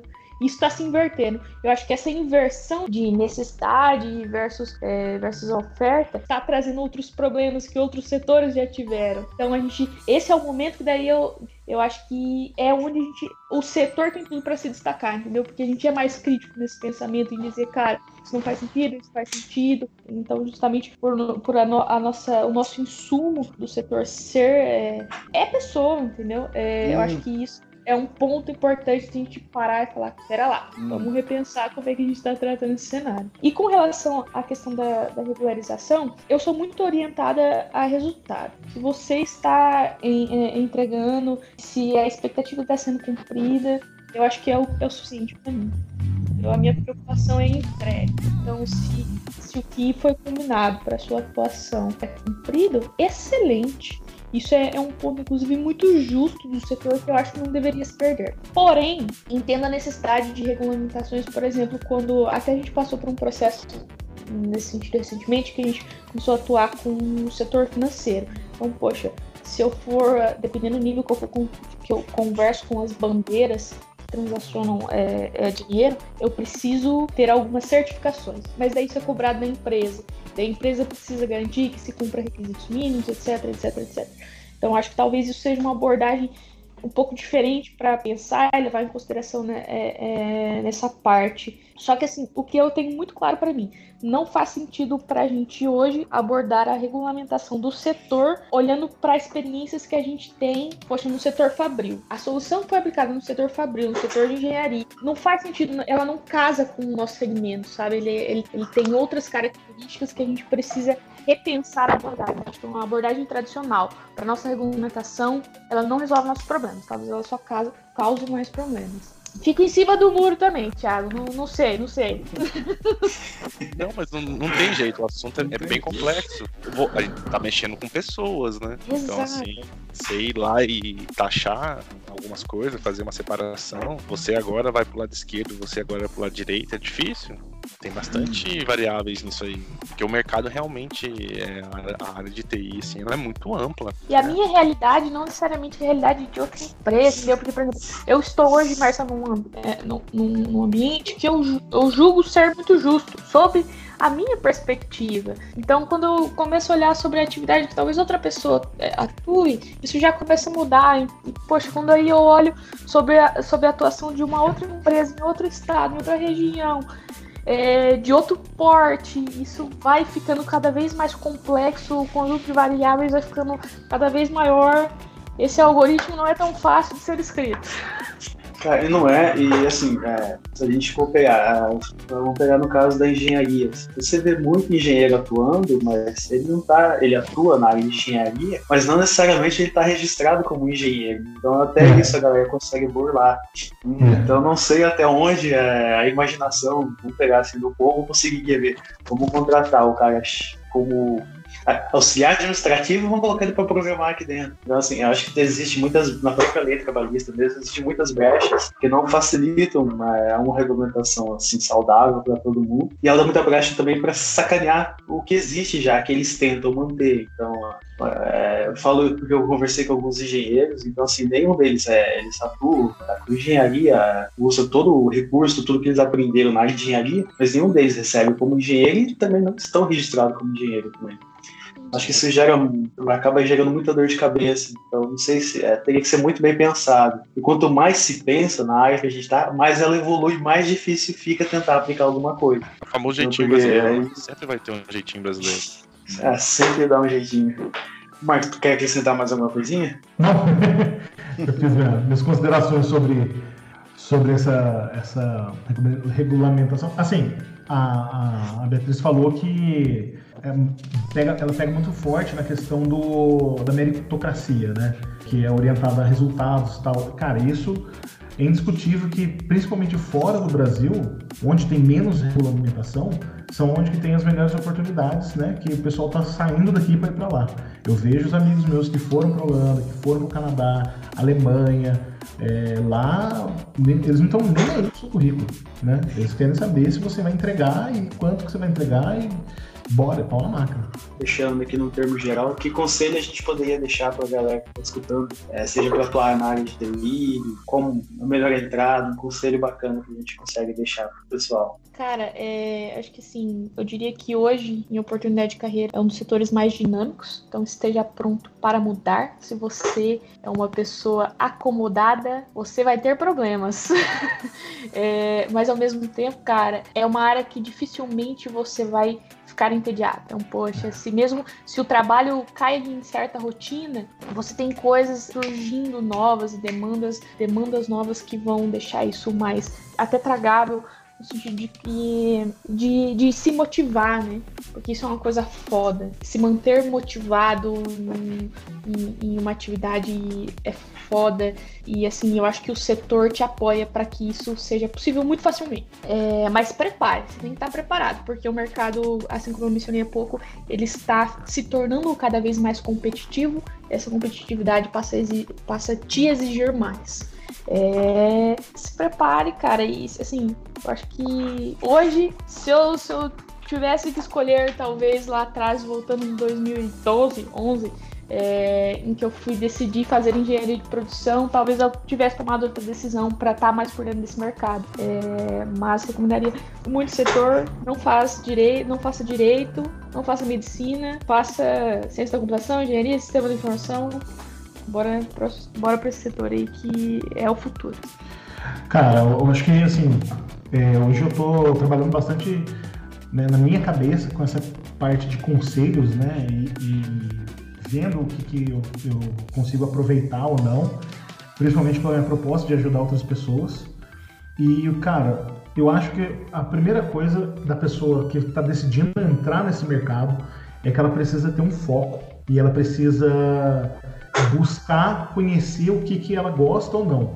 Primeira coisa, né? Ela fazer um estudo, uma análise, vai lá no Google, é, vai procura comunidade que fala sobre isso tal, para ela entender onde que ela está se metendo, né? Depois, ela tem um planejamento muito claro do que que ela, do qual vai ser o roadmap das coisas que ela vai precisar aprender. É, que né, a Beatriz falou, se você é acomodado, se você não gosta de estudar, se você não se interessa por estar tá sempre aprendendo coisas novas, esse definitivamente não é um lugar para você. Mas se você tem um mínimo interesse, é, se você gosta dessa, desse meio, se você. Né, é, às vezes eu, eu, converso com pessoas que eles.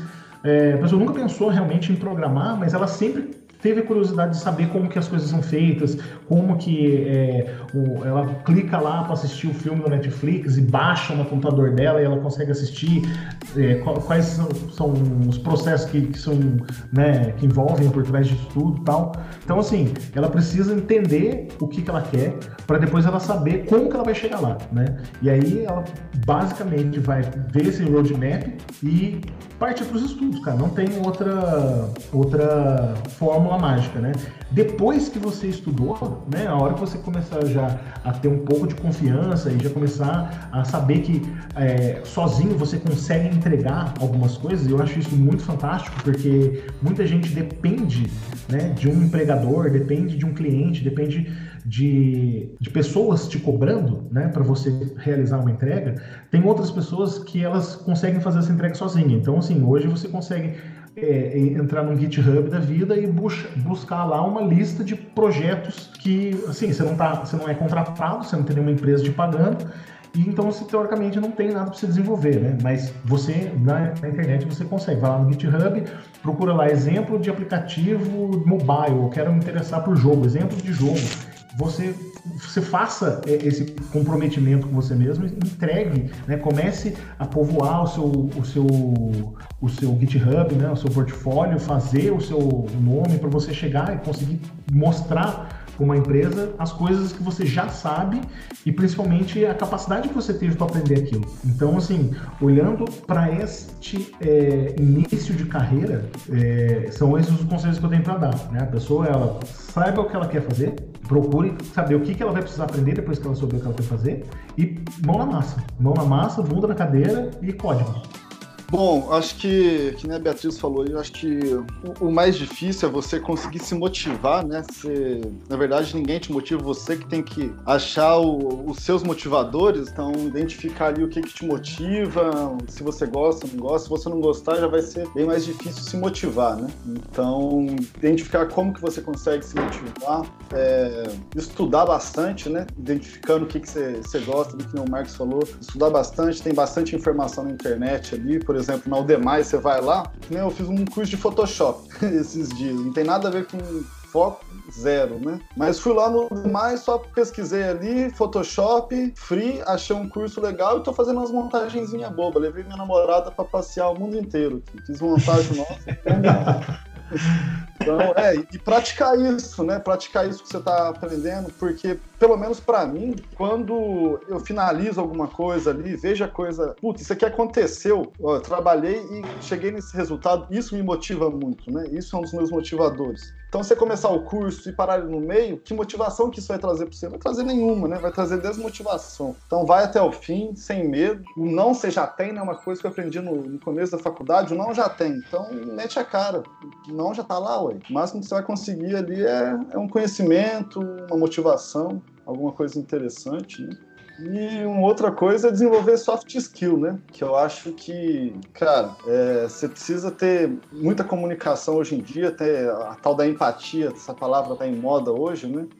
Mas você se colocar no lugar da outra pessoa, saber falar, saber ouvir, principalmente, né? Você, por exemplo, você vai numa reunião, se todo mundo quer falar, ninguém, ninguém chega a lugar nenhum, né? Então, aprender a desenvolver isso, ouvir a pessoa, é, argumentar em cima do que, a pessoa falou, porque daí ela vai ver que você está falando com ela, você está entendendo o que ela está falando, né? Então, desenvolver esses, essas skills é muito importante para se para evoluir no, na sua carreira, né? E resiliência, você vai tomar muito na cara a vida inteira, então você tem que aprender a ter resiliência, lidar com decepção, porque isso é uma coisa que não só acho que na nossa área, mas em qualquer área você lida com decepção o tempo todo, né? Com coisas que dão errado, coisas que não dão como planejado. Então a resiliência, até o problema deu, como que eu resolvo isso? Resolver problema. Não esperar que, que as coisas vão acontecer, né?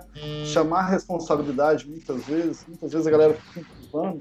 Então, chama a responsabilidade para você, aceite os nãos da vida, aprenda a ouvir, aprenda a falar, estude bastante e se motive, identifique qual que é, como que você consegue se motivar, né? Quais são suas necessidades? Acho que é um negócio de uma pirâmide de Maslow, né? Isso mesmo. Fala é, em que momento da sua vida você tem tais necessidades, né? Você vai subindo e descendo nessa pirâmide. Então, é identificar mesmo tudo isso, né, que, que foi falado realmente é acontece realmente, né, nessa área é muito muito ampla mesmo, né, tem que realmente focar.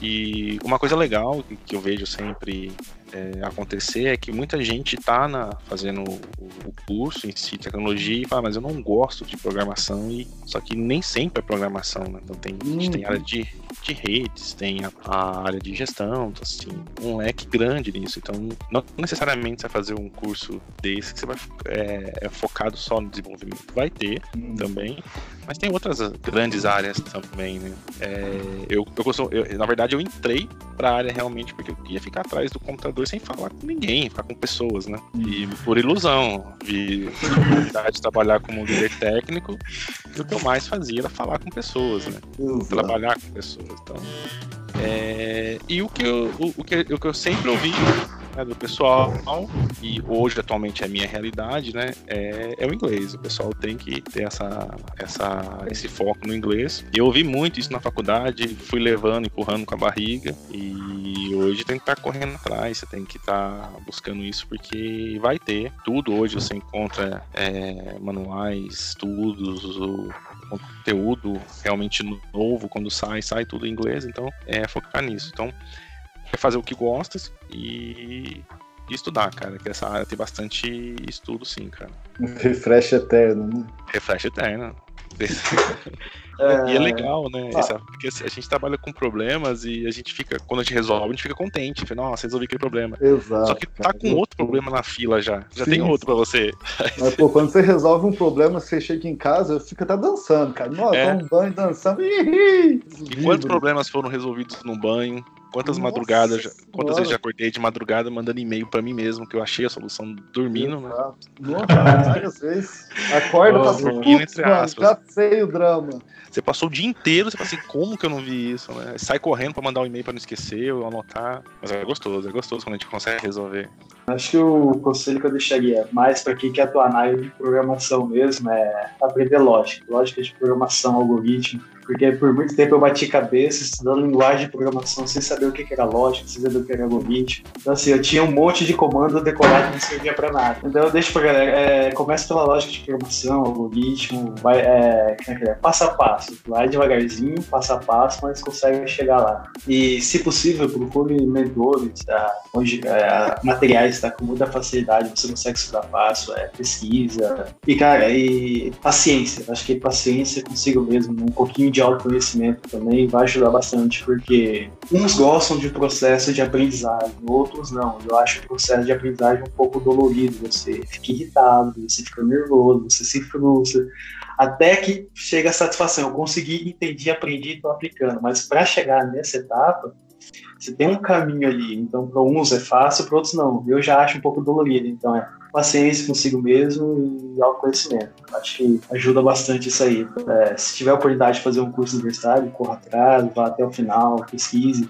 Se começou também no seis meses, um ano, não gostou do curso, troca de curso também. Então, assim, é. Mas faça alguma coisa, é. Faça acontecer, procure sempre atuar nessas áreas e, como ele falou, é, soft skills, é, aprenda a comunicação. Então, eu também achei que só ia ficar na frente do computador também, digitando linhas de código o dia inteiro. Não. É, você vai lidar com pessoas, até para pedir ajuda de como resolver um problema seu, você vai ter que lidar com pessoas. Então, é, a comunicação, a, a empatia mesmo, seja simpático. É, assim. Um bom dia já dá o dia de várias pessoas. Então, hum, se puder, sempre dê um bom dia. É, então, como estamos encerrando por aqui, eu vou deixar espaço aí para quem tem algum projeto, alguma coisa a divulgar, sinta-se à vontade aí. Então, cara, o meu projeto é o seguinte, cara, eu tô é, começando aos poucos, né? É, a minha proposta né? É pegar pessoas que estão querendo mudar né, de carreira, faz, passando por essa fase de transição, e também pessoas que não têm, não estão pensando nisso, né? E, e aí é, essa é uma coisa maluca, porque, por exemplo, é, cara, eu comecei o projeto na semana passada no Instagram, né? É, comecei as publicações e tal, e, e eu recebi bastante seguidores, né? Para uma semana, que na verdade até vou deixar aqui, que é o arroba. E, só que assim, são pessoas que já estão inseridas no contexto desse mundo, entendeu? Já estão inseridas no mundo do desenvolvimento. Eu, lógico que eu uso né, muito é, o Instagram para tirar é, conteúdo também, para aprender, tem bastante coisa legal que eu sigo lá, mas o meu foco é chegar nas pessoas que não estão nesse meio, entendeu? É chegar nas pessoas que não têm, não estão envolvidas com o meio de desenvolvimento ou pessoas que não são, nunca pensaram em se tornarem programadores, né? É, então, eu ainda estou precisando pensar como que eu vou divulgar isso melhor para as pessoas, assim, e eu acho que eu vou contar muito com as pessoas que estão é, me seguindo e vão entender esse meu propósito para compartilhar com quem realmente. às vezes você tem um primo, às vezes você tem um tio, às vezes você tem um colega, uma pessoa que você sabe, puta, essa pessoa, ela, ele podia entrar para programação, entendeu? Eu estou falando isso como se fosse um mundo, um submundo, né? mas ah, essa pessoa podia entrar para programação, só que ele não sabe como, e às vezes vocês também não têm, é, não tem tanta didática, ou não tem como abordar a pessoa nisso. Então, assim, compartilha o meu, o meu projeto, né? E eu espero conseguir atingir essas pessoas, né? É, eu tirei essa ideia muito conversando com Algumas pessoas, é, meu, meu, filho, por exemplo, ele tem 19 anos, vai fazer 20 anos agora, ainda aquela, aquela época que a gente fica meio turbulento, assim, né, de saber o que, que vai fazer e tal. E eu vejo como que passa a, a, a, as escolhas, né, a, gama de opções que você tem hoje em dia. Então eu pensei, cara, eu tô fazendo isso para mim. Por que, que eu não posso ajudar outras pessoas também? Entendeu? E, mas assim, focando exatamente na experiência que eu tenho, nos caminhos que eu já percorri, no que, que deu certo, no que, que deu errado. É, e assim, pode ser que o meu, que o meu projeto cresça e evolua mais para isso, Porém, hoje eu quero focar menos na parte técnica e mais na parte de caminhos, entendeu? Mais em como que a pessoa ela vai estudar, no que que ela vai estudar, onde ela vai buscar o conhecimento, é, como que ela vai se comportar numa entrevista, como que ela vai conseguir a primeira entrevista, como que ela manda uma carta de apresentação, como que ela monta um portfólio, como que ela estrutura o LinkedIn dela, para ela realmente chegar. É, eu mais para frente pretendo também, né, que nem eu falei no começo da nossa conversa, tem, eu estou recebendo propostas de pessoas que estão falando, pô, monta um curso também, ah, é, vai ser legal, um cursinho básico aí de WordPress, um cursinho HTML, um cursinho CSS e tal. E pode ser que isso para frente evolua de uma maneira que eu nem imaginava. Mas hoje o foco é isso é atingir essas pessoas, né, que não estão envolvidas no, nesse mundo e que podem olhar para isso e falar, nossa, isso é uma opção viável para mim, e passar para essas pessoas o que eu sei e o conhecimento que eu tenho. E também, né, é, eu vou publicando as minhas experiências né, para vocês irem acompanhando. Então, assim, as minhas entrevistas, eu vou começar a publicar, os projetos que eu estou fazendo, eu estou gravando agora, é, então eu vou publicar também. É, vai ter bastante coisa legal. Vamos fazer review, né? Que nem eu acho que foi o Pedro que falou, a quantidade de curso que a gente está tendo. né, por aí, eu, tô, eu já tô com dois vídeos para gravar, que, que, é o curso do, do, do, é um curso da Lura, um bootcamp da Lura e um bootcamp da Rocket City também.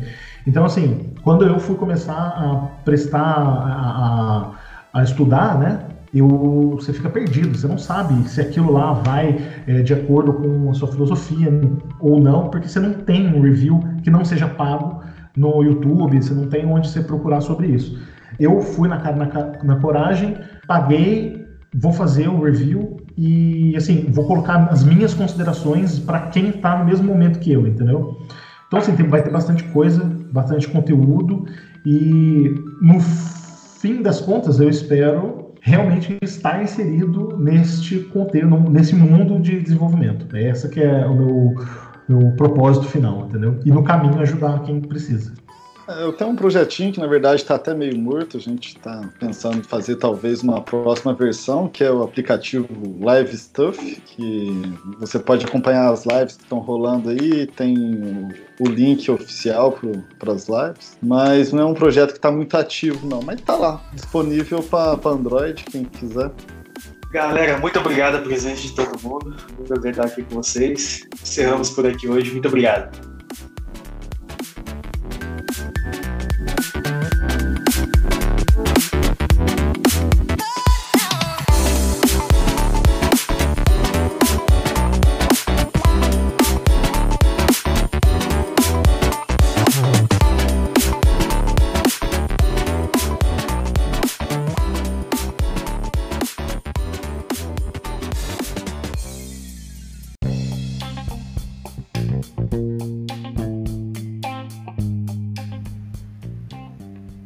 E aí, galera, tudo bem? Lucas falando aqui.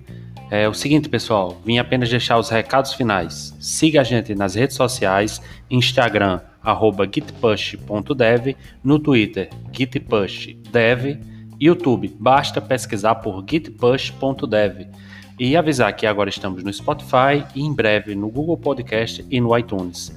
Sem falar que agora temos um e-mail para comunicados, ou seja, se você tem alguma reclamação, alguma dúvida, alguma informação que você queira que a gente ofereça para vocês, basta mandar um e-mail para gitpush.dev.info@gmail.com. E é isso aí, galera. Muito obrigado. Escutem mais os nossos, eh, os nossos podcasts e em breve teremos mais e mais podcasts. Muito obrigado. Valeu! Thank you.